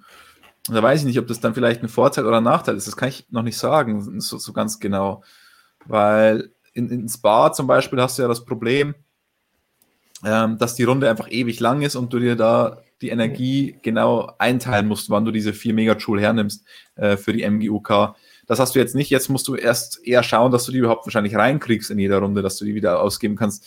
Und das weiß ich nicht, ob das dem Honda-Motor entgegenkommt oder eher schlecht ist. Also ähm, ich glaube, ich glaube, aber es ist nicht wissen, dass es eher schlecht ist für den Honda-Motor und deswegen sage ich Bottas, Verstappen Russell. Ich, Bottas hätte ich jetzt auch gesagt, auch wenn ich vorhin gesagt habe, als, als Bottas Ultra muss ich das natürlich auch, dank deiner, deiner Krönung dazu. Aber würde auch sagen, Bottas, der muss jetzt aus diesem Tief rauskommen und muss jetzt hier Leistung bringen und wird sich konzentrieren. Und neue Strecke spricht eigentlich auch immer eher für Mercedes, weil sie mit solchen Sachen gut zurechtkommen. Und es ist ja auch nur eine halbe neue Strecke. Und zweite Platz wird interessant, ob Russell dann das abliefern kann, was er eigentlich müsste in so einer Situation. Und ich sage ja, deswegen sage ich ganz langweilig Mercedes Doppelsieg, Bottas, Russell, Verstappen. Drei ja, verschiedene drei Varianten. Keiner wird richtig sein, weil wieder irgendein Chaos entstehen wird am Sonntag und Perez gewinnt oder so. Bottas schafft das im Leben nicht. Schön. Ja, ich habe jetzt ein bisschen den, den Robert-Fluch übernommen. Oh Wenn ich Fahrer irgendwie lobe oder so, dann schmieren die komplett ab. Wobei mir hat jetzt einer geschrieben, ich habe das letzte Mal gesagt, endlich hat äh, Carlos Sainz mal wieder einen Lauf. Ähm, und dann kam das Qualifying. Da habe ich gleich äh, Nachrichten bekommen von unseren Zuschauern. Aber er hat es ja dann im Rennen nochmal rausgerissen. Also der, der Lauf, der bleibt. Hier, Rudi Ratte, die Schreibweise von Schorsch Rassel gefällt mir. So ist okay, ja, das ist in Ordnung. Ja. Das lasse ich durchgehen. Bei uns wird ja auch gerne hier Georg Rüsel oder so haben wir hier Rüsel. noch mit im Angebot und Rüssele. Also sehr kreativ alle unsere Zuschauer mit dabei, was den Namen George Russell angeht. Hier Tipps auch Chris Um sagt Russell, Verstappen, Ricardo. Der setzt gar nichts mehr auf Bottas. Ich bin mir da auch, wie gesagt, ich würde auch eher den Perez da statt den Bottas hinsetzen. Ich will, der, der hat es verdient. Der hat das Podium letztes Mal schon so bitter verloren. Das äh, würde ich nicht ausschließen. Off-Topic zu unserem kleinen äh, Mercedes-Exkurs hier. Ricardo, glauben wir, dass Renault so ja. gut sein kann jetzt auf einmal hier? Im Rennen waren sie ja dann schon ähm, deutlich besser als im Qualifying. Ja. Also da sind sie einigermaßen gut mit den Reifen umgegangen aber jetzt auch nicht überragend. Ähm, Strecke, ich glaube, die Strecke kommt ihnen ein bisschen mehr entgegen, aber Jonas äh, murrt ein bisschen. Ja, ich bin nicht so ganz sicher. Die hatten ja immer ihren, ihren Highspeed-Nimbus, so Monza Spar letztes Jahr ja schon, muss man sagen.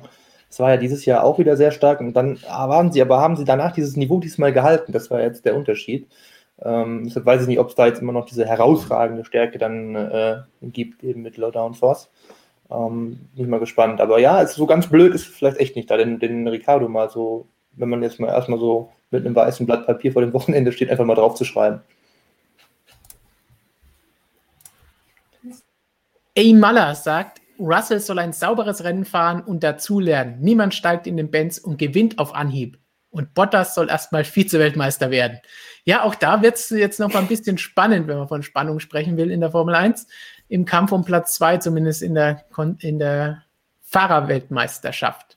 Ansonsten, ja. ja, ist es, was wir auch schon gesagt haben, dass Russell jetzt auch erstmal schauen soll. Deswegen nicht gleich erwarten, dass er alle in Grund und Boden fährt, aber ich glaube, es, ist, es kann auch passieren, gerade auf einer unbekannten neuen Strecke. Wer weiß, was da alles los ist und wie es im Qualifying abgeht, wenn auf einer zwei Kilometer kürzeren Strecke, Strecke im Q1 20 Autos sind und so weiter. Wir haben da einige neue Sachen, die, auf die wir uns schon freuen, auf den Norrisring in der Wüste, wie wir gerne sagen. Aber wir haben ja ein nettes Interview dazu, zu dieser Thematik. Genau, kannst du gleich nochmal anteasern. Hermann Thielke, der Streckenarchitekt von Bahrain, der ist ja nicht nur verantwortlich für diese Strecke insgesamt, sondern auch für diesen Outer-Layout, ähm, für dieses Outer-Layout. Und äh, wie das zustande gekommen ist, hat er uns im Interview erklärt. Das war gestern schon online und ein ganz, ganz großes Interview mit Hermann Thielke. Könnt ihr haben, wenn ihr motorsportmagazin.com in der Printausgabe äh, abonniert, denn da gibt es dann das ganze Interview zu lesen. Und wenn ihr irgendwann mal ganz brav seid, alle, könnten wir darüber reden, ob wir dieses ganze Interview vielleicht noch als Video bringen. Aber nur wenn ihr alle ganz brav seid und alle auch schon das Printmagazin abonniert habt. Und Russell mit 2L schreibt. und das, dann gibt es das vielleicht als Weihnachtsgeschenk oder Neujahrsgeschenk oder mal schauen, was wir uns da so einfallen lassen können. Mars LP sagt, dritter Rassel, zweiter Elben, erster Verstappen. Wow, was ist, was ist das für einen Tipp? Was haltet ihr von Red Bull Doppelsieg? Tja, Erstaunte halt, Gesichter. Halte ich für sehr, sehr, sehr gewagt. ja. Unterschrift drunter. So, nächste Frage von Racer Henne. Ich hoffe mal, dass es nicht wieder so einen Horror-Crash wie am Sonntag gibt, weil das geht nur einmal gut aus. Ich denke, niemand hofft, dass es so etwas noch einmal geben wird, denn das war wirklich schockierend und zum Glück weitestgehend gut ausgegangen. Können wir auch gute Nachrichten nochmal bringen. Wer es noch nie mitbekommen hat, Romain Grosjean wurde aus dem Krankenhaus entlassen.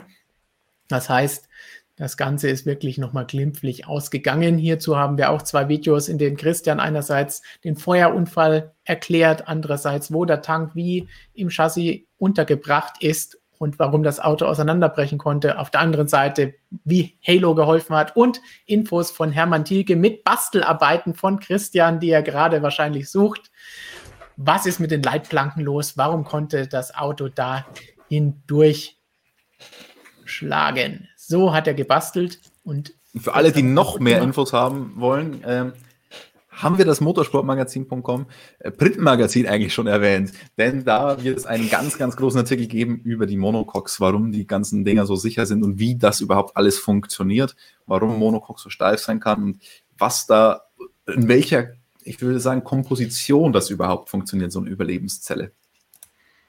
Und so sieht unsere aktuelle Ausgabe noch aus. Der Link ist in der Beschreibung unter dem Like-Button. Also erstmal ein Like da lassen, wenn es euch gefallen hat. Und dann gleich das Magazin bestellen, direkt zu euch nach Hause. Die nächste Ausgabe, da ist dann nicht mehr Valentino Rossi drauf, sondern selbstverständlich oder hoffentlich Mick Schumacher, von dem wir noch auf Bilder warten im neuen Haas-Outfit. Und dann würde ich sagen, schauen wir doch gleich mal weiter, denn wir haben jetzt viel über Mercedes gesprochen. Ganz kurz wollen wir auch noch mal ansprechen. Es ist ja auch Williams davon betroffen. Wir haben eben gesagt, George Russell geht zu Mercedes. Das heißt, ein Platz ist frei bei Williams an der Seite von Nicolas Latifi und den bekommt Jack Aitken. Der ist Formel-2-Fahrer, ein weiterer Formel-2-Fahrer, der jetzt den Sprung in die Formel 1 zumindest mal für ein Rennen oder ein Rennwochenende schafft. Hat dieses Jahr auch schon ein erstes freies Training, ich glaube, beim Steiermark Grand Prix absolviert für Williams und fährt jetzt an der Stelle von Russell. Was halten wir von Aitken? Ist er der Richtige oder Christian hat es ja vorhin schon mal kurz angesprochen gehabt? Eigentlich wäre vielleicht auch die Möglichkeit gewesen, Stoffel van Dorn, ehemaliger McLaren-Fahrer und Vizemeister in der Formel E aktuell, wo er für Mercedes fährt, in den Williams zu setzen, denn sie sind ja Mercedes-Kundenteam. Mhm. Ja. Aitken, ja, ist ein solider Formel-2-Fahrer, würde ich sagen. Also ich meine, in Williams, wenn die da jetzt auch immer reinsetzen, mich wundert es fast nur, dass nicht Nissani drin sitzt, muss ich irgendwie sagen. Aber gut, die Zeiten sind ja jetzt vorbei bei ihnen. Aber ähm, Nee, so schlimm ist es jetzt nicht, aber ist halt jetzt keiner irgendwie so der, weiß ich nicht, also pff, vielleicht für Latifi jetzt mal die Chance, im, im teaminternen Qualifying-Duell mal einen Sieg zu erringen. Muss er aber auch nicht gewinnen, so schlecht ist der Aiden, weiß Gott auch nicht, also ist schon in Ordnung. Also ist jetzt keine, es ist nicht so, dass man jetzt den Van Dorne unbedingt nehmen musste. Also man kann auch schon den Aitken da reinsetzen, ist schon in Ordnung. Man hätte ja auch noch äh, den Dictum sogar gehabt. Ich weiß gar nicht, ob der Superlizenzpunkte ausreichend hätte. Ich denke schon. Ja, der hat ja noch diese Winterserie letztes Jahr gefahren. Oder diesen Winter, das müsste eigentlich gereicht haben, ja. Ähm, den hätte man auch noch, glaube der wäre vielleicht auch noch witzig gewesen. Aber ähm, einfach so vom Typ her, wenn man Formel 2 ein bisschen Boxenfunk zuhört dieses Jahr, dann weiß man, wovon ich spreche. Ähm, aber ansonsten, ich meine, letztlich für Williams, worum geht es da? Also, die holen so oder so eigentlich keinen Punkt. Wenn Chaos ausbricht, dann muss es eh so ein großes Chaos sein, dass es dann auch fast egal ist, wer drin sitzt. Dann staubt er ab oder staubt nicht ab. Also von daher ist es im Grunde vielleicht einfach den Briten da genommen und dann passt es schon. Was heißt Briten? Ist ja so, naja, Al Albon-mäßig. Christian, jetzt ist unser Formel 2-Experte Markus heute nicht da, aber du siehst genauso aus. Was sagst du zu Jack Aitken und kannst du von Moritz Racing hier die Aussage Aitken schlägt Latifi unterstützen?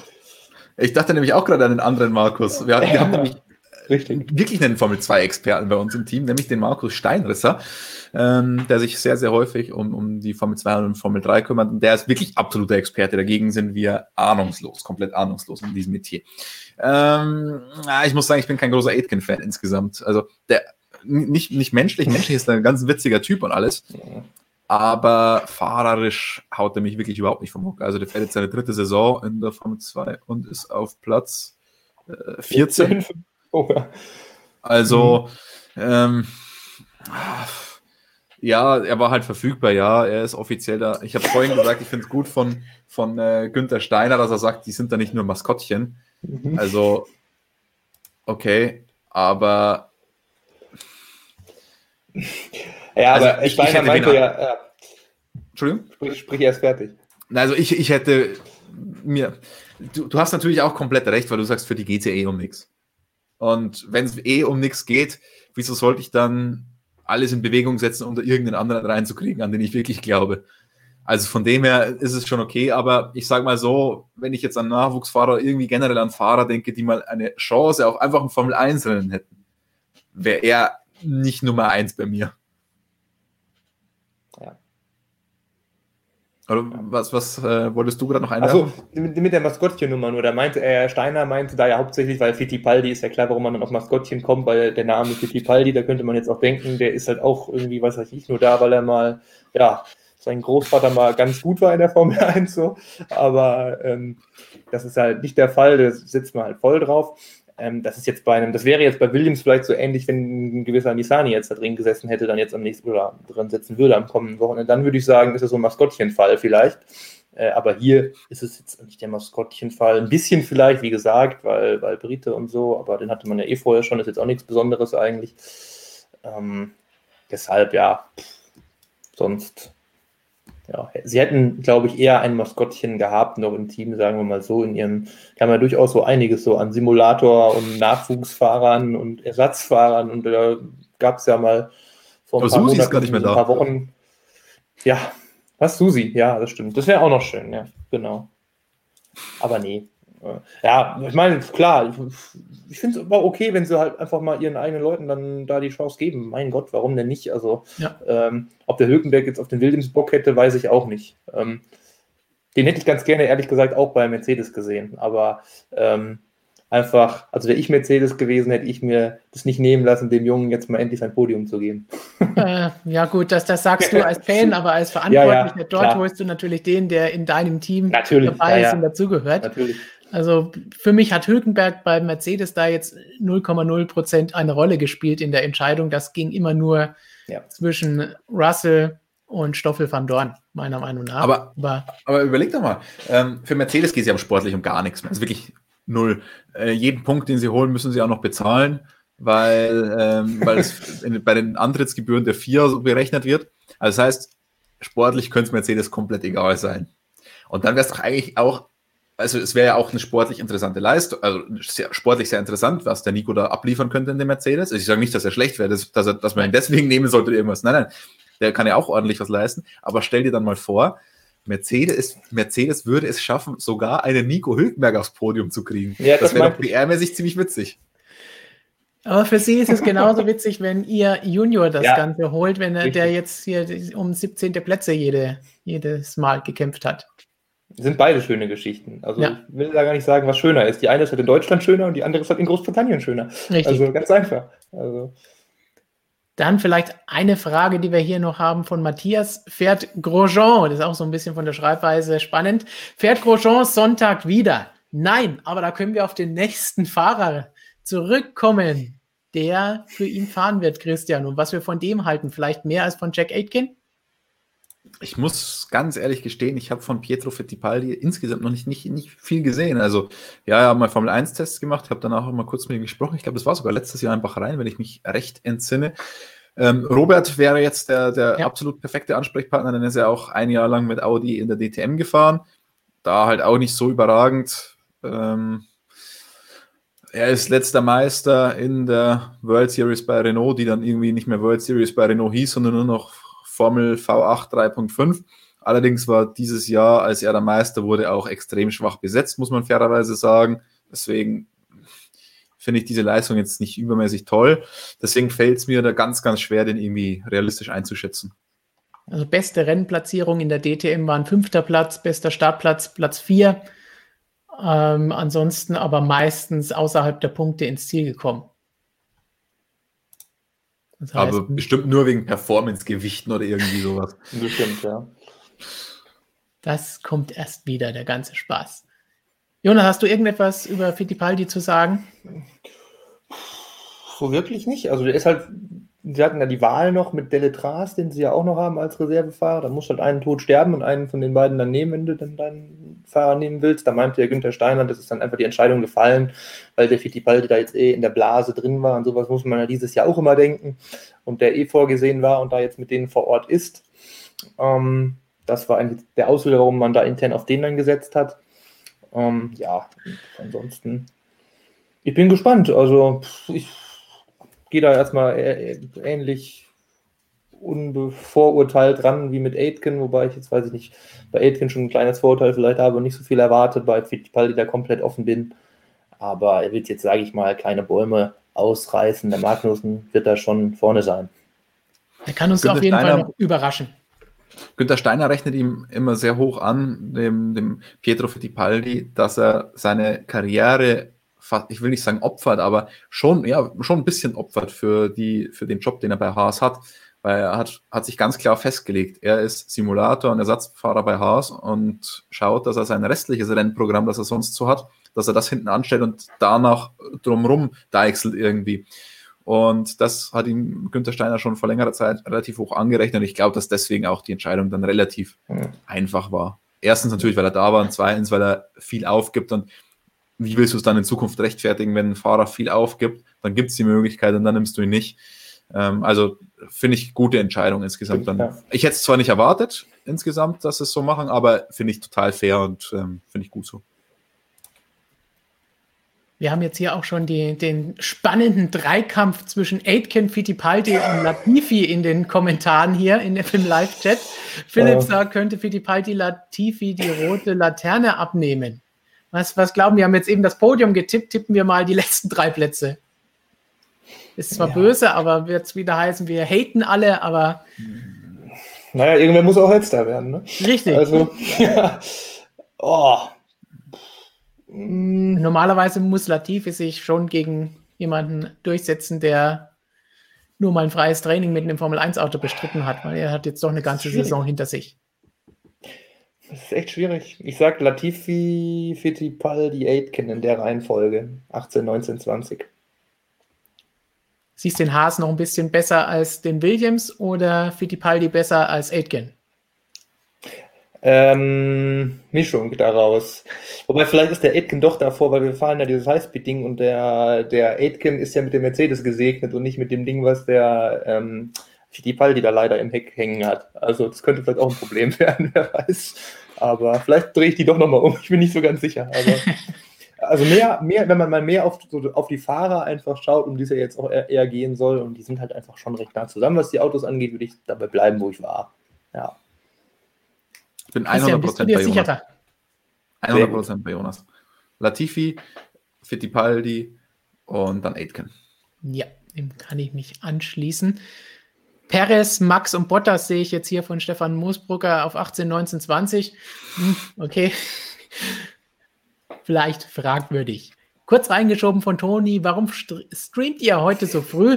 Aus aktuellem Anlass, nachdem ihr ein, eine Pressemitteilung, eine Top-Meldung, die nächste jagt, sind wir heute schon dabei und es schauen wahnsinnig viele von euch zu. Vielen Dank, dass ihr alle mit dabei seid, so fleißig Fragen stellt und unsere Videos anschaut. Wer vielleicht neu dabei ist, normalerweise mittwochs 17.30 Uhr haben wir hier unseren großen Livestream und ansonsten gibt es auf Motorsportmagazin in unserem YouTube-Kanal jede Menge spannende Videos, wie die bereits erwähnten, die Christian schon genannt hat, das Interview mit Hermann Thielke zum neuen Streckenverlauf in Bahrain oder auch die Videos zum Unfall von Romain Grosjean, könnt ihr euch dort alle noch ansehen. Und jetzt schauen wir noch ein paar weitere Fragen von euch an. Zum Beispiel, vorhin hatten wir schon das Kräfteverhältnis und Michael Bachner hat dazu auch gesagt, was muss passieren, damit sich das Kräfteverhältnis in der Formel 1 dramatisch umdreht? Zum Beispiel Williams eine Weltmeisterschaft holt oder Mercedes. Forever. Ach, Mercedes. Muss rangehen, da äh, Helmut Marko will dich gerade verpflichten als Fahrer. ja, wir Jahr. werden oder rausschmeißen. Aber dafür Aber ist es eigentlich Anruf. zu spät. Der ruft immer ja. früher an. Ja. Also, Aber was muss passieren? passieren? Naja, 2022 hoffentlich. Also Budget Cap, ähm, also Budget Obergrenze, die kommt ja schon im nächsten Jahr, aber die ziehen natürlich dann hauptsächlich auf 2022 ab. Jonas dazu übrigens mit einem tollen Magazinartikel in, in der nächsten Printausgabe. Ähm, wenn, ich da, wenn ich die Printausgabe heute noch nicht erwähnt haben sollte. Und dann gibt es natürlich auch noch einen technischen Umbruch. Ein technischer Umbruch ist immer eine Chance, dass sich was tut. Noch dazu ist dieser technische Umbruch sehr, sehr groß. Und noch dazu hat man die Teams relativ stark eingeschränkt in dem, was sie machen dürfen. Also man, das heißt, man hat das Reglement so geschrieben, dass es keine riesigen, dass es alleine daher schon keine riesigen Unterschiede geben sollte. Und ich glaube, die Verbindung dieser zwei Faktoren ist eine sehr, sehr gute Chance für die Formel 1. Dazu kommt ja noch ein neues Concord Agreement, das heißt eine gerechtere Geldverteilung. Und all diese Faktoren zusammen ähm, können die Formel 1 wieder auf ein besseres Level bringen, was das angeht. Ob es jetzt 2022 so sein wird, dass Williams auf einmal ums Podium fährt oder um Siege, wage ich mal stark zu bezweifeln. Dafür sind auch die Strukturen im Hintergrund und so alles noch nicht, alles einfach nicht gut genug. Aber es gibt zumindest mal die Möglichkeit für diese Teams, stark aufzuholen und langfristig tatsächlich mit den anderen zu kämpfen. Nordcup hat nochmal eine Frage beigesteuert. Er findet es schade, dass kaum Fahrer aus anderen Serien zur Formel 1 stoßen. Es würde gut tun, nicht nur Juniorfahrer in der Formel 1 zu haben. Hm, aber diese Juniorfahrer fahren ja natürlich in anderen Rennserien. Wir haben eben gesagt, Fittipaldi war in der DTM. Ähm, die anderen kommen jetzt aus der Formel 2, was natürlich auch gedacht ist als Feeder-Serie für die Formel 1. Das heißt, ich, ich sehe dieses Problem jetzt hier nicht so sehr. Wie sieht es bei euch aus? Ja, da ist jetzt mehr gemeint, denke ich mal, einfach so ein spektakulärer Wechsel wie damals Villeneuve oder sowas. Ähm, sowas ganz krasses. Also fände ich auch ganz cool, wenn es sowas nochmal geben würde. Muss jetzt nicht sein, bin ich da auch bei dir so ein bisschen, aber ähm, also ich brauche es nicht, ja, ich brauche es nicht zwingend, aber ein René Rast wäre ganz cool zum Beispiel. Das würde ich gerne sehen. Aber ähm, ansonsten würde mir jetzt auch keiner einfallen. also, ähm, es muss halt irgendwie eine gewisse Verbindung halt schon bestehen. Also wenn man jetzt irgendwie, was weiß ich, so einen NASCAR-Fahrer in die F1 wechseln lässt, dann äh, jetzt Jimmy Gordon reinsetzen. ja, also weiß ich nicht. Eher schlecht, glaube ich. Mein René Rast, Christian, schließt du dich eh an? Selbstverständlich, ganz großer René Rast-Fan.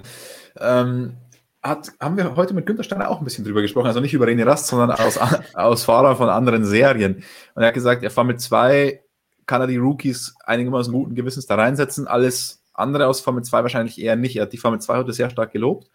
Zum einen das Feld dort und die Fahrer an sich, dass die schon so ein gutes technisches Grundverständnis mitbringen, dass die da schon quasi auf Niveau der, der Stammfahrer sind. Ähm, ich glaube tatsächlich, naja, wobei, ich meine, Indica, glaube ich, kannst du ganz gut mit Formel 2 vergleichen, vom, vom, vom Stand der Fahrer her, wenn die dann kommen. Indica ist vielleicht insgesamt noch höher vom, vom Niveau, weil die alle bezahlt werden, oder die meisten, im Gegensatz zu Formel 2, wo ja jeder Geld mitbringen muss. Aber so insgesamt vom technischen Verständnis und vom, vom Können würde ich die, die Top-Indica-Fahrer mit den Top-Formel 2-Fahrern ähm, also es wäre, das könnte ich mir schon gut vorstellen, wäre auch mal wieder witzig, aber ja, sehe ich jetzt auch nicht unbedingt als Muss. So, Rato Garage gefällt es nicht, dass wir unser Magazin zwischendrin mal kurz erwähnen. Dann machen wir das gleich nochmal und geben den Hinweis, dass ihr kostenlosen Inhalten auf unserer Webseite, in unserer App und im Magazin überall rund um die Uhr bekommt, jeden Tag. Und dafür muss man eben hin und wieder auch mal ein paar Sekunden Werbung ertragen. Aber wir sind froh, dass ihr alle dabei seid und auch wenn ihr nur zuschaut, nur einmal den Daumen da lasst, helft ihr mit dabei, dass wir euch weiterhin Streams und Artikel bieten können. Unser Freund Fnot Abraham hat auch noch eine Frage gestellt. Müssen wir mal schauen. RTL hatten wir vorhin das Thema schon einmal. Wird das Interesse am Deutschland Grand Prix sinken in Deutschland, wenn RTL weg ist? Deutschland Grand Prix haben wir jetzt natürlich keinen. Er meint vielleicht allgemein an den Grand Prix und der Formel 1 in Deutschland sinken. Und den restlichen Teil hat er weggelassen. Das ist viel interessanter, Stefan. weil weil es, das Witzige ist, dass Stefan und Jonas das wahrscheinlich jetzt nicht so ganz verstehen, was das heißt. Nee, nicht wirklich. Ich habe keine Ahnung, was da abgeht. Es sind nur Buchstabenfolgen ja. wie bei falsch geschriebenen Callum Islet. Nein, ich, ich gehe davon aus, dass ihr denkt, das ist irgendeine Frau, aber nein, das ist ein Programm, ein CAD-Programm äh, das ich vorhin mal genannt habe mit Katja. Ähm, Ah. Ich habe das einen Namen gelesen, weil da kein Doppelpunkt oder so steht an Christian. Ich habe das an Christian Katja als Namen gelesen. Nein, nein, ähm, das soll wahrscheinlich heißen Katja, ist total nervig. Aber, ja, ja. ich, ich bin damit früher eigentlich einigermaßen klar gekommen. Aber ich habe es auch nicht exzessiv und kompliziert genutzt. Also von dem her kann ich das nicht gut beurteilen. Aber was war die eigentliche Frage? Nach dem Interesse an der Formel 1 in, in Deutschland und RTL, das haben wir eigentlich vorhin eh schon mit beantwortet, denke ich. Franco fragt, stimmt es, dass Mick Schumacher 2022 bei Ferrari fahren soll? Würde ich jetzt mal eiskalt Nein sagen und ich glaube, keiner von euch wird da widersprechen. Und ein Ferrari-Vorvertrag ist prinzipiell, was die Historie zeigt, nicht unbedingt optimal. Also ist, da scheint wirklich so ein Fluch drauf zu legen, wenn es so einen Ferrari-Vorvertrag gibt, dass dann was ganz Schlimmes passiert. Also äh, mit Ferrari-Vorverträgen müssen wir vorsichtig sein. Und ähm, stimmt nicht. Hier sind auf jeden Fall viele Freunde von diesem Programm oder auch nicht. The Italy Man sagt, das ist auch zickig. Martin sagt, ein anderes Programm ist besser. Für die machen wir keine Werbung. Wir werben nur für unsere Sachen, damit das schon mal klar ist.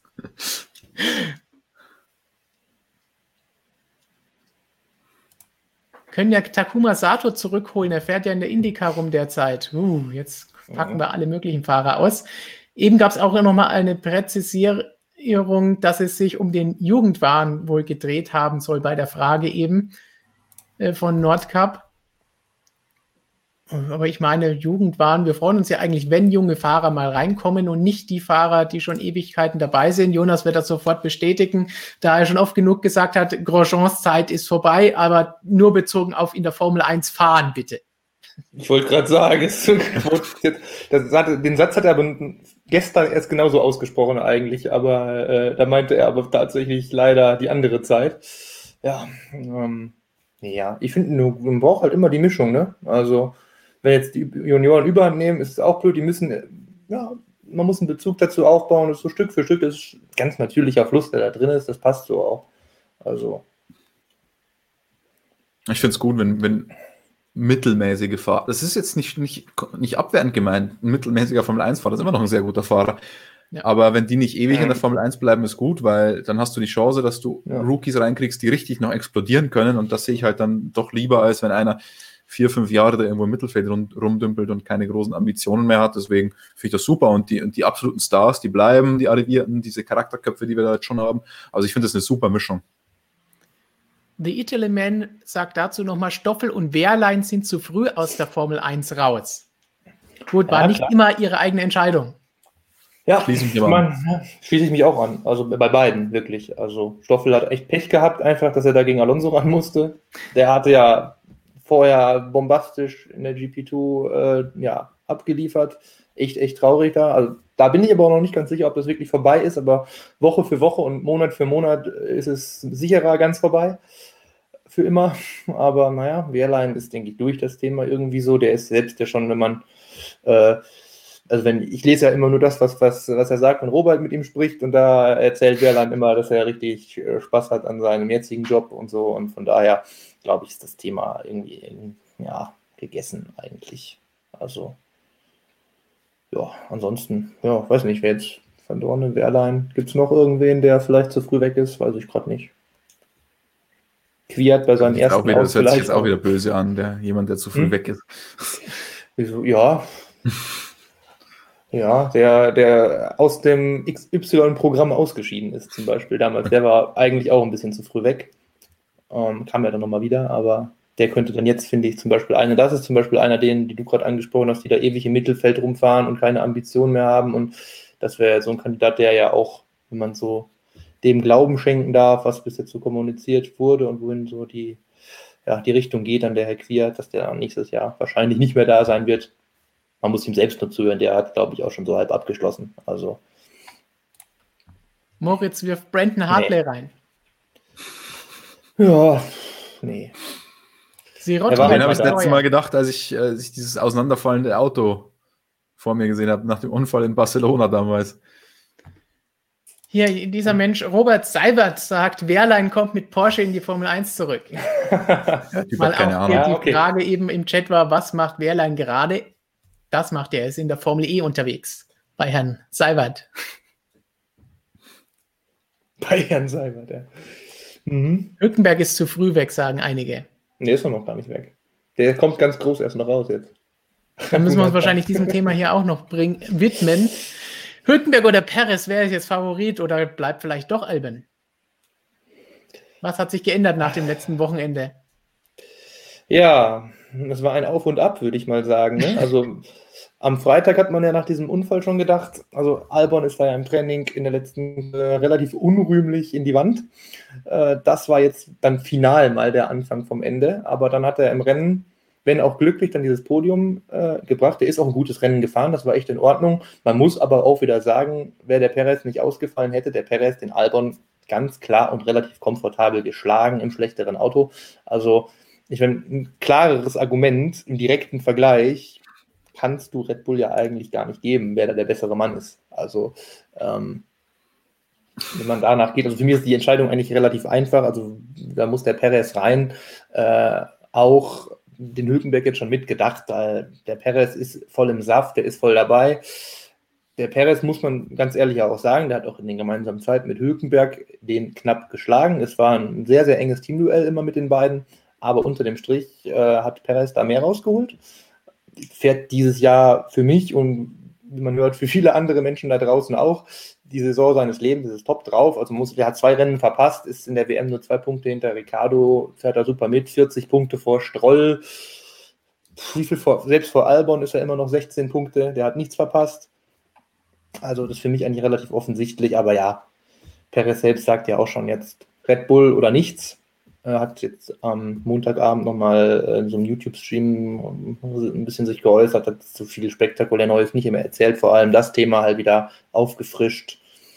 Glaubt auch, dass er nochmal zurückkommen könnte, wenn, äh, wenn es denn so ein Sabbatical geben sollte. Bei Sabbatical, finde ich, muss man auch mal ein bisschen aufpassen, weil das so ganz freiwilliges Sabbatical ist es dann natürlich nicht. Sollte man vielleicht eher verwenden, den Begriff, wenn man es freiwillig macht, aber naja, das ist dann eher so eine Zwangspause. Aber ja, die Entscheidung soll nach Abu Dhabi jetzt erst fallen. Das wissen wir jetzt auch schon länger, also da müssen wir noch ein bisschen abwarten. Ja, wenn der Albon jetzt so halbwegs, glaube ich, so weiterfährt, dann sonst hätten sie das, sonst hätten sie das auch längst anders entschieden. Die geben ihm zwar bis zuletzt die Chance halt, aber halt auch, das zeigt ja, dass sie, dass sie den eigentlich halten wollen, dass es eben so lang geht, dass sie ihm diese Chance um Chance um Chance vergeben. Man hat ja immer so von irgendwelchen angeblichen Deadlines schon gehört. Erst hieß es irgendwie Imola, dann Türkei dann gar nichts mehr, jetzt Abu Dhabi, ja. Aber wenn man halt so lange es versucht und man will halt bis zum letzten ausreizen, dass der was zeigt, dass man auch wirklich mal ein Argument hat, jetzt wäre eigentlich gerade ein guter Punkt mit dem Podium, wie auch immer es zustande gekommen ist. Aber ja, ich weiß es nicht genau, aber ich muss sagen, ich fürchte, er bleibt. Kann man vielleicht die Frage nachschieben von Chris Ohm? Hm. Wenn Albon nicht bei Red Bull bleibt, darf er zurück zu Alpha Tauri oder ist er ganz raus für Tsunoda? Wenn wir hier schon am Spekulieren sind? Ja, das ist eine berechtigte Frage, weil Gasly wurde ja schon bestätigt. Das heißt, ein Alpha Tauri Cockpit ist definitiv schon mal weg. Äh, ich sag mal so, Zunoda bekleckert sich jetzt auch nicht gerade mit Ruhm äh, in, in, der Formel 2. Und der, ja, der ist ein gutes Rennen gefahren, dann aber hat halt Qualifying hat er sich ja, glaube ich, gedreht. War, wenn ich es richtig im Kopf habe, sein eigenes Verschulden. Albon selbst sagt, nee, Plan B und so hat er gar nicht, äh, setzt sich nicht mit auseinander. Letztendlich ist jetzt Red Bull, die sagen zwar immer, der Tsunoda war nie oder ein Red Bull Junior, weil er Japaner ist, das ist ihnen völlig egal, aber natürlich war das auch schon mit im Hinterkopf, wieso man den zum Junior gemacht hat, weil der Motorenpartner eben auch als ja aus Japan kommt da man jetzt mit Honda nicht weitermacht, ist es vielleicht jetzt nicht mehr ganz so wichtig. Kommt natürlich trotzdem darauf an, was Red Bull in Zukunft vielleicht noch von Honda haben will. Man will ja die IP möglicherweise übernehmen. Ähm, möglicherweise entwickelt man vielleicht sogar noch ein Jahr länger, als man überhaupt müsste aus, aus Honda-Seite. So, ich glaube, da verlaufen gerade Verhandlungen. Da wäre dann vielleicht der Japaner auch wieder nicht so verkehrt. Also sehe ich offen, das Rennen auch. Ja. Vielleicht hängt davon ja auch ab, was, was wir generell machen. Weil wenn die den, den Tsunoda unbedingt brauchen, ähm, um die Motorenzukunft irgendwie abzusichern und den dann da reinsetzen müssen. Und vielleicht, dann haben sie vielleicht auch noch einen Vertrag mit dem, mit dem Albon, dass der definitiv in einem sein, äh, ihrer Teams fährt. Dann haben sie halt vielleicht ein Problem und deswegen müssen sie so lange warten. Also wird jetzt nur mal gemutmaßt, aber. Ja. Dann mutmaßen wir doch mal weiter mit der Frage von Racer Henne. Denkt ihr, dass innerhalb der nächsten sieben Jahre wieder Formel 1 in Deutschland im Free TV läuft oder zum Teil live, Quali und Rennen oder so? Mein im Free TV, ich glaube, vier Rennen wird es auf jeden Fall auf Sky Sport News HD geben. Das heißt, der Rest ist nur im Pay TV bei Sky zu sehen, aber vier wird es auf jeden Fall geben. Natürlich weiß keiner von uns, ob sich das über die nächsten Jahre mehr gibt. Sieben Jahre ist auch ein langer Zeitraum, weil so lange geht der Sky-Vertrag definitiv nicht. Das heißt. Das ist auch ein witziger, weil willkürlicher Zeitraum, oder? so ähnlich wie die Startnummer von Mick? Hey, hey, hey, hey. Das ist hohe Mathematik, Stefan. Okay. Also, was glaubt ihr? Ich meine, du kannst natürlich sagen, wenn Mick sich da jetzt ordentlich macht und alles, also ich sag mal so, die nächsten sieben Jahre, die sieben Jahre können wir nicht mehr auf Set bauen. Da müssen wir dann eher auf Mick schauen, was der macht. Da hängt es halt davon ab, wenn sich der gut macht und das Interesse hoch ist, dann kannst du sagen, natürlich wollen dann alle Sender die Formel 1 haben, aber dann will natürlich Sky umso mehr diese Exklusivrechte haben, weil sie sich dann mehr Abos holen. Also pff, schwierig. Glaube ich, das ist ein, einen größeren Blick in die Glaskugel kann man nicht, kann man nicht wagen. Ja, sehe ich auch so. Gut, dann haben wir hier noch zwei Meldungen. Professor Dr. Racer hat ganz am Anfang geschrieben, haha, ihr seid ja gut, ich dachte mir ein bisschen früher 16 Uhr und dann haben wir schon jetzt angefangen aus aktuellem Anlass, aber keine Sorge, wer jetzt erst später dazugekommen ist, ihr könnt dann hinterher die ganze Folge euch nochmal reinziehen und natürlich auch in der Wiederholung anschauen, da seht ihr dann auch, was wir zu Mick Schumacher ganz am Anfang gesagt haben. Was für eine irre Woche, dem können wir eigentlich nur zustimmen. Tja, wie geht's weiter? Haben wir noch mehr verrückte Sachen auf Lager, Christian, oder gibt es dann erst wieder Rennaction am Freitag? Bevor es die Rennaction gibt, müssen wir es noch ein Magazin schreiben, Stefan. Ähm, ich glaube, sonst, sonst, kriegen wir Ärger von, von unserem Grafiker. Der, der wartet da schon ein bisschen drauf, von unserem Art Director, wie das auf Neuhochdeutsch so heißt. Und da hauen wir jetzt mal ganz fleißig in die Tasten, glaube ich, die nächsten Stunden. Definitiv. Jonas weiß auch schon seit ungefähr drei Minuten, dass er einen Artikel schreiben muss. Also es läuft aktuell alles Live richtig gut, dank der vielen spannenden Dinge, die die letzten zwei, drei Tage in der Formel 1 passiert sind, oder Jonas? Ja, richtig gut, ja. Heiße Nadel ist sehr beliebt heute, mein Lieblingswerkzeug gerade. Mhm. Dann schauen wir nochmal mit heißer Nadel auf noch eine Frage oder Kommentar. Äh, Professor Claracer freut sich dann heute Abend zum Nachgucken. Viel Spaß beim Aufarbeiten des F1-Wahnsinns, ja, den werden wir auf jeden Fall haben, hatten hoffentlich auch alle, die jetzt noch mit dabei sind, so zahlreich mit zuschauen. Und ja, wir haben ja vorhin schon den Tipp abgegeben für das kommende Wochenende. Da gibt es natürlich auch wieder jede Menge Videos. Heute gibt es noch mal eine kurze Zusammenfassung für alle, die genau wissen wollen, was mit Mick los ist. Die kommt dann später zu gewohnter Stunde heute Abend. Dann morgen vielleicht, wenn wir Glück haben, gibt es vielleicht noch ein Interview mit Informationen zu Mick Schumacher. Wer weiß, Christian hat da schon so ein schelmisches Grinsen drauf. Ich glaube, da könnte was passieren. Und ansonsten natürlich unsere Vlogs von Christian mit der Analyse des Trainingstags, des Qualifying-Tags und des Renntags am Sonntag. Wollen wir noch irgendwas Wichtiges loswerden? Habt ihr noch irgendwelche spektakulären Fragen, die wir zum Ende noch beantworten sollen? Oder schreibt uns doch vielleicht das, was wir schon lange nicht mehr gemacht haben, zum Abschluss ein paar Entweder-Oder-Fragen hier rein. Dann haben wir da nochmal uh. kurz drauf, was los ist. Christian, gibt es noch irgendwas, worauf du dich am meisten auf der neuen Streckenverlauf in Bahrain am Wochenende freust, vielleicht? Mm, ja, auf den Verkehr im Qualifying. Also ähm, man hat ja schon gesehen, dass sie auf der aktuellen Strecke das nicht so richtig hinbekommen. Und also da bin ich mal sehr gespannt, wie das ablaufen wird, weil da sehe ich auch eine gewisse Gefahr und da hoffe ich einfach, vielleicht ist es da mal sinnvoll, fixe Regeln einzuführen, dass du. Ich meine, die Formel 1 ist teilweise schon sehr überreglementiert, aber was das angeht, das finde ich inzwischen echt ein nerviges Thema, dass dann wieder heißt, ja, dann bin ich da aufgelaufen, dann war meine Reifen nicht mehr im Fenster, als ich die Runde begonnen habe. Und das war ja letztes Wochenende schon schlimm. Und auf der Variante wird das noch mal schlimmer. Und dann kommt man da auch wahrscheinlich noch mal ein bisschen schneller an an der Stelle. Deswegen kann das auch gefährlich werden und um diesen ganzen Käse da irgendwie zu vermeiden, hoffe ich, dass man da immer mal sinnvolle Regeln findet. Ich sehe hier von Armin schon, was ist mit Villeneuve Junior? Damit ja. wir nochmal Villeneuve gegen Schumacher sehen, denn vorhin habe ich auch passend gesehen, eine schöne Sache. Wir haben dann auf nächstes Jahr auf jeden Fall wieder Alonso und Schumacher auf der Strecke gleichzeitig. Das weckt das auf jeden cool. Fall Erinnerungen. Und Raikönnen. Uh, ja.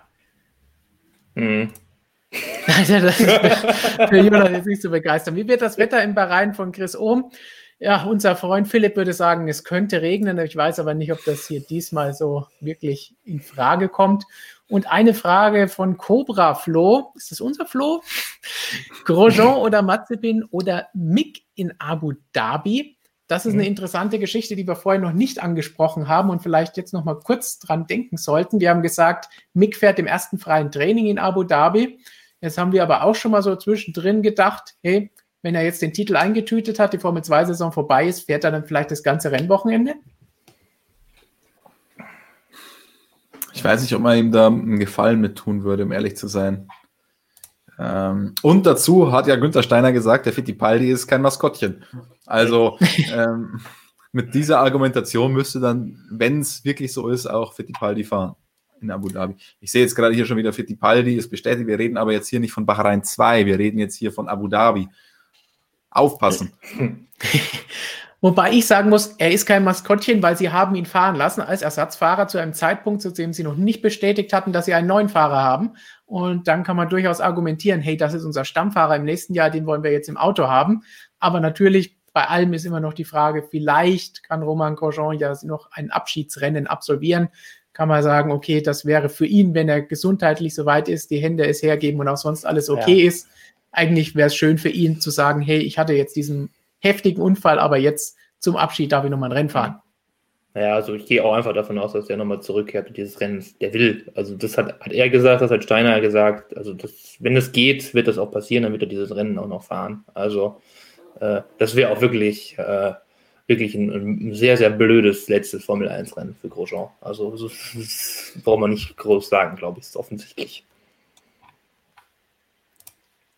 Gut, dann würde ich sagen, bedanken wir uns bei euch, dass ihr alle zugeschaut habt. Wir hauen jetzt in die Tasten rein oder vielleicht noch mal ganz kurz für zehn Minuten ein Video und dann hauen wir in die Tasten rein, damit ihr das, was ihr hier unten seht, unser neues Heft auch in zwei Wochen schön im Briefkasten haben werdet, wenn ihr es natürlich alle abonniert habt. Gut, dann würde ich sagen, Christian, verabschiede dich von unseren Zuschauern. Hat Spaß gemacht. Ähm, diese Zeit jetzt war sehr, sehr stressig Teilweise aus schönen Gründen, teilweise auch nicht so schönen Gründen. Ähm, ich hoffe, es geht spannend weiter. Wenn ihr nichts verpassen wollt, unbedingt motorsportmagazin.com YouTube-Kanal abonnieren, die Glocke aktivieren. Bing. Und wenn euch das Video hier gefallen hat, Stefan muss jetzt den Daumen hoch machen. Gut, und die letzten weißen Worte gehören heute mal Jonas. Die letzten weißen Worte, oh Gott. Ja, ich hoffe einfach, dass wir dann normaler weitermachen als zuletzt, auch wenn es brisant und schön war, aber wie gesagt, auch nicht so schön war und einfach das nächste Wochenende krass wird, aber nicht mit irgendwelchen tragischen, naja, tragisch war es ja gar nicht, aber schlimm oder heftig. Sowas braucht man nicht nochmal sehen. Ja. ja, ansonsten, die Formel 1 lebt, obwohl eigentlich alles entschieden ist. es wird spannend, zumindest neuer Streckenverlauf, richtig viel Action, Fahrer in anderen Autos.